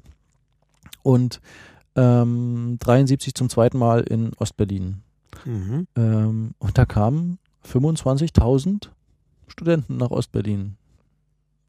Also das ist heute ein Fußballstadion voll, ne? Für ja, das ist 25.000. viele. Aber ich, es war ein riesen Aufriss. Delegierte. Aber, Ja, ver- Entschuldigung. aber ver- verbunden für die edlen Ziele sind Millionen im Ja. Kampf. Genau, so und der, der Hintergrund ist, dass ähm, die DDR immer sehr um darum bemüht war, äh, international anerkannt zu sein ähm, als Staat und immer sehr damit protzte, wenn irgendwer, der auch irgendwie ausländisch wirkte, ob der, egal ob der in der KP Portugals war oder eben Studenten aus Genau. äh, 140 Ländern, äh, sie besuchte und sie aufwertete. Und diese Aufwertung wurde so überhöht, dass plötzlich dann aus Mhm. äh, 10.000, also 25.000 gefühlte Millionen wurden. Genau. Ja. Hier Vater war an der Organisation beteiligt und wir haben extra deswegen ein halbe Tele also sogenannte halbe Telefon bekommen. Eine was? Ein halbe Telefon, also ein so. Telefonanschluss, Ja, den man mit ja. jemand anders teilen Ja. musste, also ein halb. Ah, ja. Unser gesamter Hauser war danach voll mit diesen ähm, Handtüchern. Mhm. Und die haben alle an Zeugs gedruckt extra dafür. Und bei uns dann, dann diese ganzen Handtücher, ich weiß nicht warum. Wahrscheinlich war das Teil der Tauschwirtschaft, ich weiß nicht. Ja, Ja. Handtücher Äh, kann man ja immer noch gebrauchen. Aber Hast überhaupt, also die welche? haben sehr, ja, die haben sehr viel, ähm, naja, so äh, bedruckt Propagandamaterial. mit dem, genau, also Und, das war so Teil Logo, der ja. Propaganda. und hat es dein Vater dann auch so empfunden, wie das jetzt hier beschrieben wurde? War das wirklich so ein großes, tolles Ereignis dann doch? Also es war bestimmt dann schon mal schön, dass so viele Jugendliche dann da Ja, waren. ne, aber von der Organisationsseite ist es ja einfach nur, also du hast einfach Arbeit damit. Ja. Ja. Also Ich kann's, ich war natürlich, ich kann mich daran nicht erinnern. Das hat, da habe ich bloß später, ich weiß nicht, was er darüber denkt. Stell mir gerade vor, ich wäre bei euch Gast und bekäme dann Handtücher mit, den, mit dem Emblem der Jugendfestspiele. Da können Sie ja noch Geschäftsmodelle heute noch, entwickeln. also ich, bin mir jetzt nicht sicher, möglicherweise haben sich zwei, drei irgendwo unten im Schrank gesammelt, die nie einer anfasst. Ansonsten, die waren ziemlich dünn, ah, ja. äh, DDR-Qualität. ja. Gut. Aber ich kann mich an das Emblem erinnern, da gab es so ein, Hm. na wie man das heute bei Olympia hat oder so, man hatte so, so äh, Symbole. Und die waren auch nummeriert, diese Treffen. Ja, ja, das sind ja die zehnten Weltfestspiele, genau. Wie gesagt, also die Stimmung war bestimmt toll und es war. Ja, es ging um Musik, muss man noch dazu sagen. ne? Es wurde Ja. schlicht gesungen und äh, Mhm. getanzt und musiziert und Angela Davis ist, glaube ich, aufgetreten. genau, so. Ja, ja. diverse Bands. Naja. Da konnte sich die DDR wirklich mal als äh, Weltoffen. Weltoffen. Ja, Jung- weltoffen. Ich habe hier noch eine äh, sprachliche Frage. Das Wort Vortrupp ist ja offensichtlich eine Lehnübersetzung von Avantgarde. Warum hat man nicht Avantgarde gesagt? Warum hat man Vortrupp Ja, gesagt? weil das so, so ein bourgeoiser französischer Ausdruck ist. Ja, voll bürgerlich, edel, Vortrupp. revanchistisch. ja. Ja. auch Tim, Timo und sein Trupp. Vortrupp, es hat so einen militärischen Anklang und militärische Anklänge waren immer sehr beliebt. Ja. Jubel galt dem Vortrupp der revolutionären Weltjugend. Aber Avantgarde und. Vortrupp ist auch was sehr unterschiedliches. Ja, doch, doch, ich glaube schon, dass das das ist. Vielleicht so einfach die, Nee, nee, aber Spitze. die Konnotation ist schon mal noch was anderes, weil der Vortrupp, also Avantgarde verbindet sich jetzt zum Beispiel auch mit einer künstlerischen Avantgarde. Ja, richtig, aber der es heißt, Vortrupp es heißt Vortrupp. Avant, Ja, vor, ja, aber ich meine, deswegen ist doch trotzdem die Wahrnehmung eine ganz andere. Ja. Ja. Also Jubel galt dem Vortrupp der revolutionären Weltjugend, dem Komsomol, über dem die Fahnen mit dem Bild Lenins, über dem die Fahnen mit dem Bild Lenins wehte. Wissen die Hörer schon, was kommen so Moll ist? Äh, ich habe es gerade nochmal nachgeschlagen. Das ist die Jugend, äh, der kommunistische Jugendverband und die hatten eben als, als Flagge äh, dieses, dieses Bild von Lenin, also diesen Wimpel da von Lenin. Ja. Genau. Und, Nicht ähm, Wimpel, das war sicherlich eine große Fahne. und die Ach, wie, waren du dann eben kannst dich selber nicht mehr dran erinnern an die kommen so Molzen? äh, doch, kommen so Molzen, Oh. den Begriff kann ich, den kann ich auch noch, die, Ah ja, die, okay. die dann gekommen sind aus und haben dann auch in Turnhallen übernachtet. Ja. Da kannte ich das, also die kommen so Molzen haben, wieder, haben immer in Turnhallen übernachtet. Ja, es gab dann immer so organisierte Fraternisierungen. Ne? ja. Ja, es wurde, hier- das, davon ist ja auch die Rede. Nachdem wir gerade hier noch so den Jubel und die Sonne und sowas hatten, steht plötzlich südvietnamesisch, südvietnamesische Freiheitskämpfer machten die Runde ein zweites Mal auf den Schultern italienischer Freunde. Südvietnamesisch. Verstehe. ja, die haben alle zusammengehalten und Ja, äh, genau. da war endlich mal Ja, naja, es wird Die- eben die- auch, dass das, das, die Sonne und die Fahnen und so werden plötzlich runtergeholt, dass die die auf, auf Schultern tragen. Oh, Es ist halt irgendwie, ja. Jetzt machst du dich aber schon ein bisschen lustig über die Jugend der Welt, der, die da zusammen. Nein, nein, nein. Also dieser Artikel, der ist jetzt aus, äh, der ist glaube ich auf so Seite 8 oder 9 Ja. dieser, dieser Zeitung und die ganzen Artikel davor beschäftigen sich auch ausschließlich nur mit diesen Jugendfestspielen. Also es ist, es ist Ja. ein, Das war wichtig. das war wie die Sonderausgabe. Das Ja. war wichtig. Es sind auch ein paar äh, hohle Phrasen drin, so wie, so wie diesmal war es noch nie ein Zeichen, dass die Welt sich verändert. Wer könnte zweifeln, dass diese Jugend sie weiter verändern wird? Ja, Aber gut, das wie gesagt, hätte jeder wurden, sagen du musst dir das mal vorstellen, es wurden Lieder gedichtet für diesen Anlass. Ne? Und, und Lieder, die auch durchaus so in dieses, äh, ähm, in dieses ähm, äh, na, Kampfliedergut der DDR eingegangen sind. ne? Also ich kann mich noch erinnern, äh, Kennst du, kennst du eins, was du singen, was du singen na, könntest? dieses Ah, Ja, ja, wir treffen uns auf jeden Fall im Sommer 73 zum 10. Festival. Das kenne ich durchaus noch. Vom Ach, das ist extra dafür. Nee, das Ja, kenne ich jetzt nicht. GEMA-Gebühren. Aber das ging, Oh, selbst, Darf- auch darf- bei selbst gesungen? Dafür nicht, glaube ich. das, das kenne ich jetzt nicht. Müssen- Vielleicht finden wir eine Version, die, die du verlinken kannst. Hier sofort, äh, YouTube, Nee, Oktoberclub. ich meine gesungene. Ja, ja, okay, äh, Oktoberclub, verstehe. vielleicht sollten wir das heute Abend noch singen auf der Republika statt Bohemian Rhapsody. Einfach mal, wir treffen uns auf jeden Fall. Ja, die Republika ist ja sowas ähnliches, ne? Na, die Republika hat letztes Mal doch gemeinschaftlich Beastie Boys gesungen. Da ist doch gerade, Mhm. äh, war doch einer der Beastie Boys, der starb. Und dann haben die, Inge Hasselhoff. Ja, wir haben, Nein, das ist ja dieses Jahr, war letztes Jahr. Achso. Oder war es schon vor zwei Jahren? Ich weiß es ja nicht. wir haben in unserem Vortrag äh, auf jeden Fall das Hambacher Fest mit der Republika verglichen. Äh, Hambacher- Ui, ui, ui. Das ist von der Größe her aber schon sehr unterschiedlich. Äh, ja. Also ich finde, die Welt, Das- die Weltfestspiele eignen sich mehr. Erstmal von der Größenordnung her. Und zweitens. Oh nee, davon ist die Republika noch ein ganzes Stück entfernt. Ja, gut, der ist sie noch entfernt, aber du musst ja den, äh, äh, also die, Die Weltfestspiele sind ja für die ganze Welt und die Republika ist für, für Deutschland im Wesentlichen oder Deutschland und Österreich. Also dann passt das schon. Ich glaub, wir im gleiten ab. Vor allem war das, Nein, war, nein, war das damals wollte- ja auch nicht nein. so üblich, dass da so so Festivals Den stattfinden. Punkt will ich, ich habe den Punkt noch nicht gemacht, den ich eigentlich machen Ah. wollte. Dann los. Also hier ist das Bild Lenins zu sehen auf den Fahnen äh, und bei der Republika ist ständig irgendwie Microsoft zu sehen. Ach, Lenin war der Sponsor. Jetzt weiß ich also, verstanden. naja, ich meine, es ist auch da irgendwie sowas wie, weiß ich nicht, no. Ja, also gut, ich richtig mein, Distanz äh, man ist ist, nicht- es heute gewohnt, dass die Symbole immer irgendwie Werbesymbole sind. Natürlich ist das heute ja, ja, nicht, nicht ungewöhnlich und früher war das eben immer ein ideologisches Symbol ja. und eben oft auch Menschen. Hm. Ich stand neulich, Oh, es waren keine war eine interessante Sache, weil ich stand neulich vor diesem großen Karl-Marx-Ding in Karl-Marx-Stadt, was heute Chemnitz heißt. Was jetzt lustigerweise, das haben mir Chemnitz erzählt, jetzt erst beleuchtet ist. Was Mhm. eine bizarre Situation, wenn man in der Nacht steht und dieser riesengroße Karl-Marx-Kopf, dann ist er so, so schräg beleuchtet, sehr gruselig. Äh, interessanterweise haben sie ja so gelassen, ist auch immer noch ein Anziehungspunkt. Fiel mir nur gerade so ein, Entschuldigung. aber das mal. Aber ich möchte noch einwerfen, dass das keine Fahnen waren, ne, sondern Winkelemente. ja, okay. Und ich, also ich, ja, ich würde gerne noch über diesen Punkt der sprachlichen Umdeutung sprechen, weil ich den schon sehr ja, Ja, das ist äh, äh, prototypisch finde für die DDR. Ne? Es ist immer neue sprachliche Regelungen für bekannte Phänomene gefunden worden, um sie neu zu deuten. So. Was ja auch eine Form der Propaganda ist und der Agitation.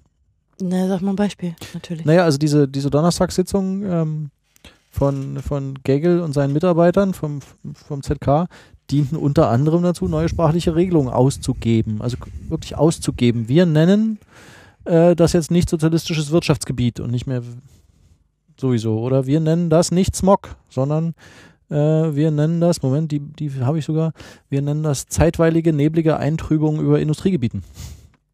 mhm. Und ähm, das ist ja genau das, womit wir auch uns bei, bei, bei Neusprechern beschäftigen. Ne? Sprache soll äh, Haltung verändern und das Lustige, oder das, äh, lustig war es nicht, das Interessante bei dieser DDR-Systemsprache finde ich, dass die Haltungen sich dauernd änderten. Also dass das dauernd ja gewandelt wurde und dass sich damit auch die Bedeutungen wandelten. Und also Naja, der, aber nicht dauernd im Sinne von schnell. Das hat schon immer eine Weile. ja, ja, klar, aber es, es, es änderte sich. Ne? Es, also die, die, die Mauer zum Beispiel, die hieß nicht immer antifaschistischer Schutzwall, ähm, sondern ursprünglich war die noch eine Nahtstelle zwischen Sozialismus und Kapitalismus. Also da wurde noch gedeutet im Sinne von, naja, es soll, vielleicht gibt's ja wieder eine Wiedervereinigung und wir wollen es ja gar nicht so verstanden wissen. Das war die Nahtstelle. Dann wurde es zur Trennlinie ähm, und dann wurde es zum Schutzwall. Ne? Also man muss sich Mhm. irgendwas aufbauen, damit einen die Massen nicht überrennen. So. Ja, zunächst wurde ja noch Wert darauf gelegt, dass es provisorisch ist, bis West-Berlin entmilitarisiert ist. Ja. Also da, oh, das war ja dann war ja provisorisch am Anfang.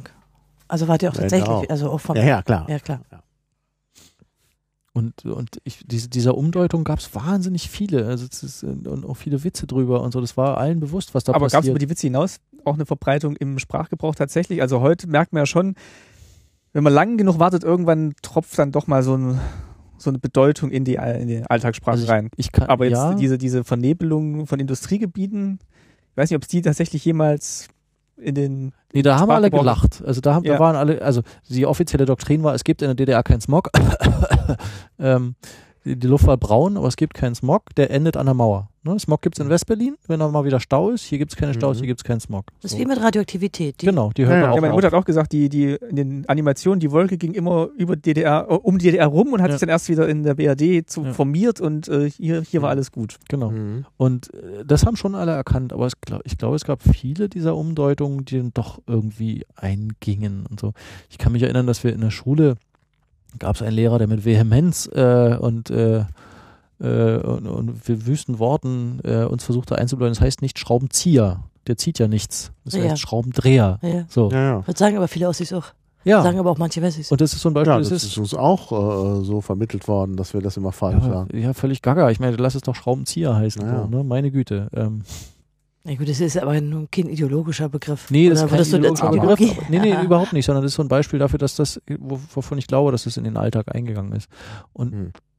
davon gab es eine ganze Menge. Also wir, wir, wir können ja gleich mal zusammentragen. Mhm. Naja, aber, aber wenn, wenn, wenn ihr sagt, dass Sachen in, rüber, äh, also sozusagen die DDR überlebt haben, ich meine, ich hatte dich vorhin schon mal äh, angedeutet, also ich finde diese Sache mit dem Bekenntnis zu, Bekenntnis zu Solidarität, Frieden und Freundschaft, das hat wirklich überdauert, denn ich meine, das haben wir ja jetzt im Koalitionsvertrag gehabt und Dann müssen Sie erklären, wir haben im letzten Neusprechfunk den Koalitionsvertrag ähm, ein bisschen analysiert und Ma hat äh, gleich eingangs äh, dieses Wort bekennen als Verb und aber auch das Bekenntnis äh, besonders häufig entdeckt, zumindest viel Ja. häufiger, als man es im normalen Sprachgebrauch Genau. hat. Und wir haben über dieses Bekennen gesprochen. Und ich glaube, das kommt daher. Also ich habe das, also Naja, wir haben aber eigentlich auch ausgemacht, dass die häufigste Nutzung dieses Wortes eher die Nazi-Zeit war. Ich weiß ach jedenfalls, dass so, ja, aber aus der Jugendweihe- ja, Nazi-Zeit kommt ja nicht so viel in unsere Sprache. Also, Ähm, Oh. ja gut. Naja, gut. Und was macht das Bekenntnis dann tatsächlich aus? Ist das in oder in welcher Form steht dann die tatsächlich politische Handlung zum Bekenntnis, das man vorher gegeben hat? Naja, beim Koalitionsvertrag sind das oft Dinge, die keiner, äh, keiner näher anfassen will. Die heißen Kartoffeln, da bekennt man sich. Also zum Beispiel, äh, wir bekennen uns zum äh, BER. Also man sagt, man findet es eigentlich ganz in Ordnung, aber man weiß jetzt auch nicht so richtig, wie man es Ja. umsetzen und hinkriegen soll. Nee, es ist auch, also das haben wir auch letztes Mal schon festgestellt, das ist natürlich auch ein Schritt zurück. Man kann sagen, man äh, respektiert den Gleichstellungsgrundsatz oder man kann sagen, man bekennt sich äh, zu dem, ja, da ist nochmal so eine Distanzierung zwischen. Mhm. Also wir haben eigentlich bei den meisten von den Beispielen, die wir dann auch nennen, festgestellt, dass man eher nochmal einen Schritt zurücktritt und es eben nicht so konkretisiert. Äh, aber ansonsten ist es so ein, äh, mich erinnert es halt nach wie vor immer noch an Jugendweihe. Mhm. Also, ja, ja, genau. Also Glaubensbekenntnis dann Ja. eigentlich so. Nee, Ja, nee, nicht nee. Glauben, bist du verrückt. Nee, ja, eben gerade nicht. aber Also man bekennt, das ist ja das Interessante überhaupt. Also Bekenntnis kommt natürlich i- im Grunde aus der religiösen Sprache, aber es wird ja hier genau eben nicht religiös äh, verwendet. Und das ist dann schon eher der, die Verbindung zur Jugendweihe. Also da Aber auch da sind ja, ist ja durchaus so, finde ich, dass die, der Zeremonielle daran und diese, äh, dass man eben einen, quasi so eine Art Eid ablegen äh, muss und so weiter, hat schon auch irgendwie so religiöse Anwandlungen. ja, ja. klar. Also auch diese zeremonienhafte. Hm. Naja, nicht nur, hat natürlich auch militärische, hat natürlich auch militärische Anwandlungen. Hm. Ich weiß nicht, also wer, wer, wer Jugendweihe heute kennt, hat, hat glaube ich keine Idee mehr davon, wie das zu, zu DDR-Zeiten war.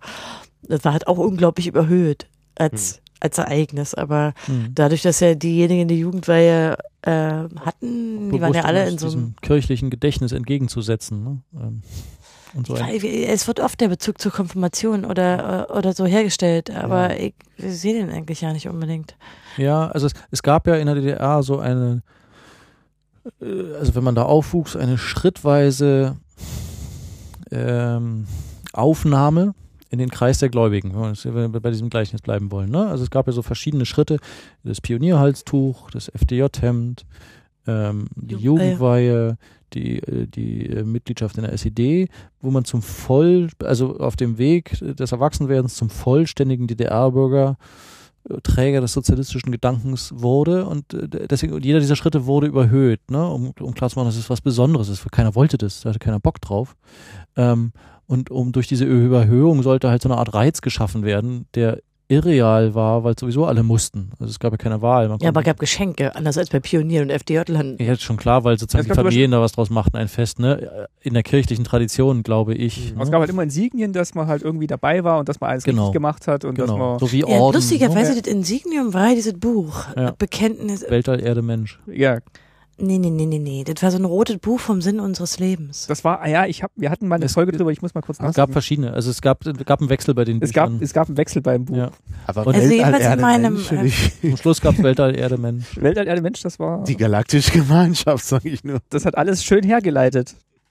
Also von der Entstehung der Welt bis hin zum kommunistischen Ich, ich muss leider sagen, dass ich es nie gelesen habe. Niemand, glaube ich. Das, Ich weiß nicht, ob sie Ja jemand gut, die Bibel hat auch wahrscheinlich nicht jeder gelesen, dass es zur Die Konfirmation Ja, Bibel haben sehr, sehr, sehr viele. Menschen gelesen. auch nicht alle diese Konfirmation geschenkt bekommen haben. Und du musstest ja auch für die Jugend so einen Unterricht machen. Ne? Es Also gab ja, für die Konfirmation, Vorbereitungsstunden. es Genau. gab für die Konfirmation auch äh, natürlich eine Christenlehre und selbstverständlich hast du dich Ja. mit dem Wort äh, oder mit den Worten in der Bibel beschäftigt. Das ist, glaube ich, was anderes. Der Vergleich hängt ziemlich, ich bin nämlich auch konfirmiert worden. Also ich war sozusagen, ja, das war in der DDR sehr schwierig. Ja, ich habe Jugendweihe. Ui. Ja, das war ein Problem.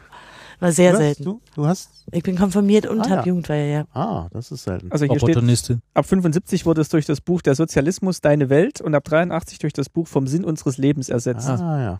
Und davor gab es eben jahrelang Weltall, Erde, Mensch. Ja, aber hier, das ist doch interessant überhaupt. Das am weitesten verbreitete Druckwerk der DDR. Mhm.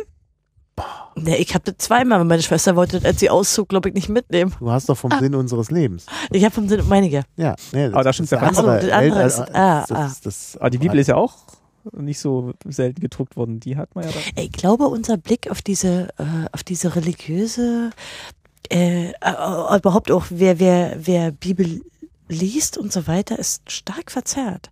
Man muss sich immer wieder klar machen, dass der Osten Deutschlands die am wenigsten mit äh, Gläubigen durchsetzte Region der Welt ist. Also ich glaube, äh, mir ist schon sehr häufig passiert, dass ich Leuten auf den Schlips getreten bin in ihrem religiösen Glauben, weil ich in einer weitgehend von ja, religiösen Zwängen befreiten DDR gelebt habe, obwohl ich aus einer Pfarrersfamilie komme. Aber man kann sehr Oh, das leicht ist Leute von der DDR-Sicht, dass das Zwänge sind. ja, ne, ne, der Punkt ist nur, man kann echt Leute, also ich meine damit Leute äh, heute, äh, andere Deutsche, echt auf den Schlips treten äh, mit äh, irgendwie, ja, mit Religionswitzen, was mir vorher überhaupt nicht so bewusst war. Ja, oder mit, mit dem Kirchenaustritt überhaupt. Also was da, was Mhm. da manchen auch vorgeht. Na klar. Wenn man, wenn man sagt, man ist jetzt aus der Kirche ausgetreten, das ist dann wirklich, als wenn da, Naja. das ist ein Teil des Lebens für, für manche, wenn das, Naja. wenn man das sagt. Mir ist es einfach nur aufgefallen, das war einfach eine neue Erfahrung, das kannte ich noch nicht so richtig. Das, äh, Ja. naja, gut. Na, ich bin aus der Kirche ausgetreten und ich weiß, also ich war- bin auch konfirmiert worden. Und ich weiß, das ist für, also für meine Mutter war das schon. Ne, irgendwann nochmal einen Podcast über Kirchensprache machen und religiöse Sprache. Ja. Ja, okay, das weicht jetzt ziemlich ab, das stimmt. Können, können wir machen. Da, Aber es ist schon, also ich bin hier, also wirklich, ich schau mir das gerade an mit diesen, mit diesen, da gibt es sogar in der Wikipedia eine, äh, eine Tabelle, äh, also so, so eine Infobox, Geschenkbücher zur Jugendweihe in der DDR. Gab es da noch ein drittes? Also außer es gibt drei, Welt, Erde, Mensch, der Sozialismus deiner Welt und äh, vom Sinn unseres Lebens. Ach so, das, äh, die hast du ja eben schon. Ja. Aber wirklich interessant, also gerade Was diese, machen die da eigentlich heute? Das würde ich auch Ja. gerne wissen. Ja, da wird auch irgendwas geben, denke ich. Aber nicht mehr vom Sinn unseres Lebens. Nein, aber es gibt jetzt nicht mehr ein einheitliches, das ist halt der Unterschied. Aber ich denke, bei der Jugendweihe wird auch was. Amazon-Gutschein für ein Ja. Buch seiner Wahl. Aber schon wirklich, also ich muss mal gucken, ob ich das irgendwo herbekomme. Leider gibt's das. Doch. Moment. Ah, nee. Ach, ich dachte, ich hätte hier gerade ein äh, PDF gefunden. Ähm, aber das ist, also interessant finde ich halt wirklich auch diese Sache mit dem Weltall, Erde, Mensch. Also erstmal war das so schön, ne, also auch rhetorisch interessant ist, aber es äh, knüpft ja offensichtlich auch an diese Geschichte an mit der Eroberung des Weltalls durch den Sozialismus. Ne? Und meine, Na, und der stark naturwissenschaftlich-technisch ausgerichteten Ja. Bildung in der DDR. Das war ja so ein bisschen, ja, typisch. Und die polytechnische Ausbildung und so weiter. Ja, der erste Satz im Vorwort lautete übrigens, übrigens von Walter Ulbricht, dieses Buch ist das Buch der Wahrheit. Ach. Das ist das Buch der Wahrheit. Na, jetzt haben wir Genau. den mal. Du hast nicht geschenkt bekommen, du hast dann schon den Nachfolger Ich bekommen. will das haben. Na, das wirst du bestimmt noch kriegen, so viele Exemplare. Also natürlich elektronisch, wenn es geht. äh, aber ich glaube, das wird man auch elektronisch kriegen. Also das will gucken. ich haben. Ist dummerweise hier nicht verlinkt. Ich würde mal die Idee von Kai noch aufgreifen, dass wir jetzt zum Abschluss vielleicht nochmal so, wirklich so Stilblüten, die uns noch im Gedächtnis geblieben sind aus DDR-Zeiten nochmal hervorkramen. Also, wir hatten ja mal äh, im Vorgespräch drüber gesprochen, dass wir jetzt nicht äh, den, äh, weiß nicht, den Bräuler und die Jahresendflügelfigur Nee, nee, nee, nee, hervorkramen Die wollen. Witz ist, die gab's so nicht. Die gab Ähm, nee, das stimmt, das, das, da sind wir nicht auch drauf gekommen, dass es auch manche ähm, ja so Hoax-Begriffe Ja, ja. gab, die dann eigentlich erst danach. Na, welche, welche sollen das sein? Welche ist, was ist Ja, Jahresendflügelfigur, glaube ich, genau. ist, glaube ich, nicht so. Ach so, ja, ja. Ja, Das ja. war- Nee, nee, mir geht's um Aber was anderes. Mir geht's, gab's. mir geht's um die Begriffe, die eindeutig versuchen, den Sinnzusammenhang im eigenen Interesse zu verändern. Äh, Für mich eines der eindrucksvollsten Beispiele war immer der Kundschafter. Ähm, weil es gab Spione und es gab Kundschafter. Und äh, die Spione waren die Bösen von der anderen Seite und unsere waren die Kundschafter. Und am besten noch Kundschafter des Friedens. Mhm. Ähm, wieder so ein Zusatz. ne? Genau. Da hat die andere Seite ja auch gemacht. Wir hatten das vorhin gerade in dem Nee, es waren Zitat. Spione, ja. in dem Zitat, äh, da hieß es äh, die, die Staaten des Warschauer Vertrages. Also ich kannte das nur unter Warschauer Pakt. Ja, Ja, also ja, das war die Umdeutung, genau. ja, Heißt er bis heute, Pakt, Warschauer Vertrag. Pakt hat sich durchgesetzt historisch, Ja. ne? der Warschauer Vertrag ist vergessen. Da musste man schon in DDR-Zeiten aufpassen, wenn man nämlich Westen guckte, dass man sich nicht verplapperte. Weil mir ist es relativ häufig passiert, ich bin auch dafür angezählt worden in der Schule. Ich habe mal einen Vortrag halten müssen im Staatsbürgerkundeunterricht über Arbeit und wie es sich unterscheidet äh, im sozialistischen und imperialistischen System und habe versucht, mit den westlichen Begriffen wie Arbeitgeber und Arbeitnehmer zu arbeiten. Bin furchtbar angeherrscht worden, wie ich das machen kann. Also ähm, ich, das sollte Ja. ja, uh, war ganz Das sind ja auch Propagandabegriffe, haben wir ja im Neusprechblock schon dargelegt. Arbeitgeber und Arbeitgeber. Nee, die Ja. gibt's ja nur im Kapitalismus. Ja, ja, klar. Ja, das war, Das ist also ja falsch. und da, da, habe ich mächtig Nehmer Ärger für sind die bekommen. Geber und die Geber sind die Nehmer. Genau. Sehr gut. Du hast deinen Engels gelesen, sehe ich. Ja, ich habe den Neusprechblock gelesen. Also ich fand ja diese, diese stehende Phrase, ich weiß nicht, ob ihr die kennt, aber ich bin damit sehr häufig in, äh, in der Schule konfrontiert worden mit diesem äh, Einholen ohne Überholen. Oder Nee. Überholen. Überholen ohne einzuholen. Genau, Überholen genau, ohne äh, überholen ohne, einholen, ohne einzuholen. Mit, äh, darüber haben wir ganze Arbeiten schreiben müssen. Was das bedeutet und wie das Mhm. geht. Die Quadratur des Kreises. Genau. Mhm. Hm. Also das waren aber schon, da war ich schon ein bisschen älter, war schon so, ich denke mal ein Jahr vor der Wende oder so. Was ich sehr lustig finde, habt ihr gesehen, dass die AfD, diese Partei gerade äh, ein Honecker-Spruch, ein Honecker-Zitat Nein, nutzt? welches? Was denn? Welches? Die AfD in ihrem Lauf hält weder Ochs noch Esel auf. Nein. Ach so. Wirklich? Ja. Das ist auch, Ach Gott. ja auch nicht für nichts zu schade.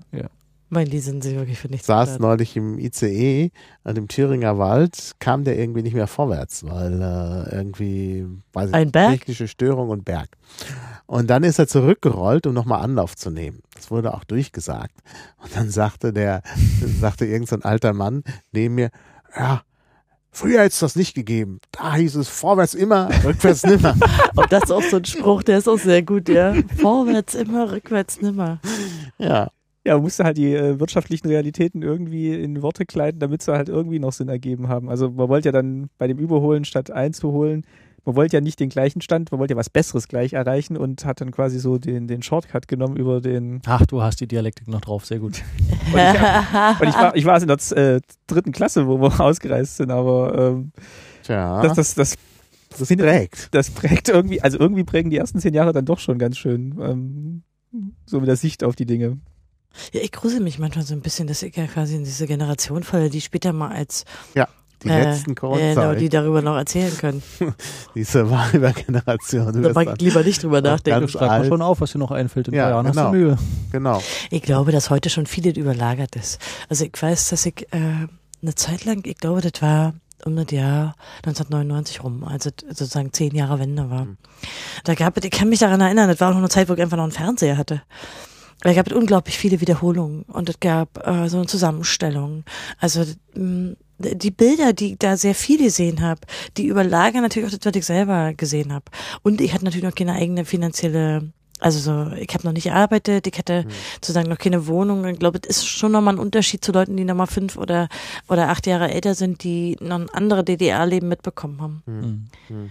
Also ich glaube, Und du was mir fehlt ist, Wir haben die Spät-DDR erlebt, die sich sehr unterschieden genau, hat von der DDR der 60er und 70er Jahre. natürlich. Das kommt noch dazu, dass du natürlich nur diesen winzigen Ausschnitt hast. Ja, aber es ist schon wichtig, diese Zeitzeugen zu haben. Und das, äh, deshalb finde ich auch, dass du da den Podcast machst, Martin. Das ist auch eine tolle Sache. Eigentlich müsste man diese Zeitzeugen alle wirklich noch viel mehr in die Mangel nehmen und letztlich auch euch beide. Ähm, also ich habe gelesen, also ich habe ja hier jetzt auch zur Vorbereitung habe ich ja dann über Ich will diesen nicht der Berufsossi werden. diesen Gebbel gelesen. Ähm, nee, nicht Gebbel. Geggel, Hans Geggel. Ach, ja. Es gab übrigens den, den schönen Ausdruck, äh, oder zwei Ausdrücke, äh, gegeggelt, ne? war ein stehender Begriff. Äh, Aber nur für den kleinen Kreis. zumindest unter Chefredakteur. ja, ja. Immer donnerstags. ja. Wir laden ein zum ähm, äh, wenn es mal wieder so eine Schulung gab. Und äh, Dr. Geggels, auch Ja. in Anspielung. auf den Oh, Propagandaliste. Ja. Genau. Deshalb, das war meine Eselsbrücke, das habe ich jetzt Goebbels gesagt. Ja. aber was Ja, wolltest du eigentlich? Naja, aber äh, ich habe halt den, den Wikipedia-Artikel über ihn gelesen und habe dann gesehen, Mensch, der ist ja vor kurzem Hochbetagt gestorben. Aber 89 war der noch gar nicht so alt. Den hätte man eigentlich äh, interviewen müssen. Der wollte nicht. Ne? Der hat, Weil, soweit ich ja, ja, weiß, klar, nicht. aber das wäre doch so interessant. Also, Und jetzt sind wir, jetzt sind wir im Jahr Jetzt geht's halt 25 nicht nach der Wende. Also ich, wo, wo Modro lebt noch und der war, war sein Ja. Vorgänger. Also ich meine, man könnte, aber der, der hat es halt nicht so lange gemacht. Das ist halt dann, aber das merke ich jetzt auch schon für das Podcast-Projekt. Also wenn man jetzt wirklich Leute sprechen will, die damals eine Funktion inne hatten, die sind jetzt Mhm. halt 25 Jahre älter und dann halt mindestens mal vielleicht 60, wenn sie eine hm. höhere Position damals hatten. Eher älter. ne? eher älter. Hm. Und viele vielleicht auch nicht mehr so willens Ja, genau. oder in der Lage und haben jetzt auch wirklich keine Lust mehr darüber zu sprechen. Nein, das glaube ich nicht. Also das halte ich für, das ist ein Vorurteil.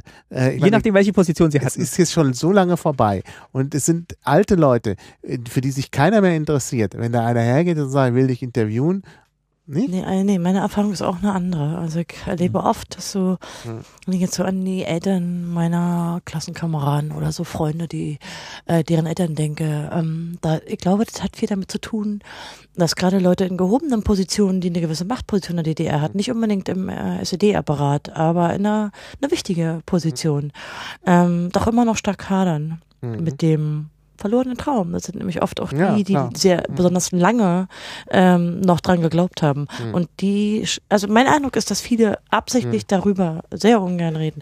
Auch äh, und gerade auch gegenüber ähm, der Familie. Ja, Ja, nicht mal nur Fremde. Vor allem die, die sich selber nie kritisch mit ihrer eigenen Mhm. Vergangenheit auseinandergesetzt haben und es nie wollten und taten. Und auch je nachdem, Ja. wie es dann weiterging nach der Wende, wie schnell sie dann abschließen konnten, abschließen mussten, Ja, okay. weil damit sie was anderes machen können. Mhm. Oder abgewickelt wurden. Genau. Ja, klar. Und natürlich wäre es mal interessant, jemand, mit jemandem zu sprechen, der bei der. Stasi eine, eine Position hatte, aber Ich meine, es gibt ja welche. Man kann sich natürlich heute eine Menge Bücher, äh, klar, äh, so, so ist es ja nicht, aber bleiben schon, finde ich, Ausnahmen. Ja, aber es ist trotzdem äh, sehr schade. Und ich finde, auch Bücher helfen nicht, denn das sind Sekundärquellen. Was ich halt gerne hätte, wäre viele, viele Primärquellen, wo Leute wirklich aus erster Hand berichten. Denn das ist letztlich viel aufschlussreicher, Mhm. als wenn du jetzt, äh, im Buch ist es ja aufgearbeitet und überarbeitet und lektoriert und sonst was alles. Und das ist dann ein zu großer Filter. Während wenn man wirklich Leute hat, die aus erster Hand einfach mal sagen, na, wie sie das heute sehen, ist das viel, viel interessanter und schafft auch einen ganz anderen Zugang. Ja, interessanterweise wird ja auch überlagert durch die Öffnung der Stasi-Archive, dass man Mhm. diese, diese ja nur ziemlich stark gefilterten Ja. äh, Darstellungen Mhm. der DDR Mhm. der, oder des DDR-Alltags, die hat man sehr viel stärker. Ja, ja. Wusstet ihr ja. übrigens, dass die heutigen Nachrichtendienste darauf immer mehr zugreifen, so inländische wie Ah. ausländische? Nee, das wusste ich nicht. Mhm. die Stasi-Archive, Ja, Ist das denn interessant für die? Ich meine, die Sachen das sind ist natürlich interessant für wegen die. der Methodik oder dem, was da drin steht tatsächlich. Nein, Menschen. Das Also- heißt, äh, wenn es heute Strafverfahren gibt, dann gibt es Zugriffe von Strafverfolgungsbehörden und Geheimdiensten auf die Stasi-Archive. Die Mhm. werden auch genehmigt. Der äh, Bundesbeauftragte gibt auch ja so einen Tätigkeitsbericht, so eine Art raus, wo die Mhm. äh, gelistet werden, auch äh, nicht nur inländische, auch ausländische. Also es ist nicht mehr, es äh, ist offenbar, es stinkt nicht mehr für BKA, auf die Stasi-Archive äh, von einem Menschen zuzugreifen, der sich heute einer Straftat verdächtig macht. Finde ich, Ah ja. un- finde ich ungeheuerlich, Ja, das ist allerdings. in Äh, zunehmendem Maße. ja. Ja. Da müsste meine- eigentlich noch jemand filtern. Ich meine, dafür haben wir doch die Stasi-Behörde. Ich meine, da muss doch eigentlich in der Stasi-Behörde jemand sein und sagen, nee, also das passt jetzt nicht. Ja, aber mal in unserer. Zeit, du weißt doch, wenn man gegen jemanden einen Verdacht Ja, gegen irgendwas hat, dann Ja. Ja. Also ich finde das auch unerhört. Vor allen Dingen, also sie stellen es ja damit auch da wie eben eine Sammlung von Fakten, als, als wäre das Mhm. gleiche, als wenn man eine alte BKA-Akte raus, vielleicht ist es das gleiche, aber gut. Also ich finde, ich finde das, ich finde das schon bemerkenswert. Ja, das ist bemerkenswert. Nee, das wusste ich nicht. Aber Das ist in der Öffentlichkeit auch wenig Das bekannt. wäre mal was für einen Big Brother Award oder so. Vor allen Dingen, wenn man sich überlegt, dass, ähm, wie ich leider aus eigenem äh, familiären Erleben berichten kann, ein Großteil der Berichte der Staatssicherheit auf Hörensagen basierten. Die konnten Ja, die ja. nicht überprüfen und haben die nicht Mhm. überprüft, ihnen fehlten die Leute und Mhm. haben sich auf Gerüchte verlassen. Ähm, äh, da, also da, da werden Menschen so, zu Tätern gestempelt, also zu, zu Staatsfeinden gestempelt, Mhm. die nie irgendwas sich haben zu Schulden kommen lassen und für Ja, irgendwas verpfiffen wurden, was nie passiert ist. So, ne? Das ist eine Sache, das natürlich vieles nicht wahr ist. Aber eine andere Sache ist natürlich auch, dass Menschen dort Eigenschaften zugeschrieben werden. Also ich meine, sind ja Genau. keine Berichte über Fakten, sondern sind ja häufig auch Charakterisierungen, egal ob sie wahr und sind auf oder Basis von Gerüchten. Was für eine Frechheit, Ja. äh, dass sich Ja. heutige Geheimdienste und Strafverfolgungsbehörden das, das ziehen. Mhm. Ich habe natürlich die, die Akte von meinem Vater angeguckt. Die ist natürlich auch vor allen Dingen eine Beschreibung des Charakters. Mhm. Also ob das stimmt, ist mal eine ganz andere Frage. Das, Ja, ist ja, das ist nämlich wirklich eine, eine subjektive Einschätzung Ich hab- des damaligen Systems. Ich habe in diesem äh, Biermann-Kommentar auch eben genau diesen Tonfall erkannt, der Stasi-Akten. Der B, Mhm. ne? Maß er sich an und so. Ah ja. Mein Vater hat auch eine Stasi-Akte, eine sehr dicke und äh, das Maß ist Ja, das fände ich ja, Ja, auch interessant, jetzt mal so die Sprache dieser Stasi-Akten. Also das Wir ist können die sicherlich gerne noch mitbringen. mal. ja, das könnten, na, da müsste ich meinen Vater fragen. Aber, Aber ihr kennt die ja, das heißt, ihr könntet ja jetzt was dazu ja, sagen. das Schlimme ist, ey. Maha, als ich das allererste Mal äh, aus Papieren, äh, das war nur ein 99a-Fall gelesen habe. Das ist nicht anders. Da kriegst du, da kriegst du Gruseln. Das war interessanterweise kurz nachdem ich diese, diese, diese Art von Amtsbehördensprache, die ist so anders nicht. Das fand ich auch sehr gruselig. Ja. Kalt und mechanistisch und mechanistisch und wirkt furchtbar zynisch und Du so. kannst jetzt im äh, Kommunikationsmuseum in der Leipziger, äh, nee, Technikmuseum, nee, Kommunikationsmuseum. Leipziger. Da ist gerade ein Teil der Akte von Rolf Gössner, der jahrelang, vier, Jahrzehnte lang von Verfassung, vom Verfassungsschutz. Naja. Und da- das ist dieselbe Sprache. Hm. Dieses komische Amtsdeutsch ändert sich, glaube ich, nicht so doll. Natürlich ohne die ideologischen, weil sozialistisches Vaterland kommt da nicht mehr vor. Hm. Aber von, von dieser Art, dass man versucht, äh, möglichst äh, distanziert und objektiv etwas zu beschreiben, das ist ziemlich ähnlich. Finde ich sehr Hm. gruselig. Ja, auf jeden Fall interessant. Also das, äh, ja. Also die haben übrigens, äh, na egal, ich will jetzt nicht damit, das ist eine andere Geschichte. Ich habe nur gerade drüber gelesen und fand das sehr interessant.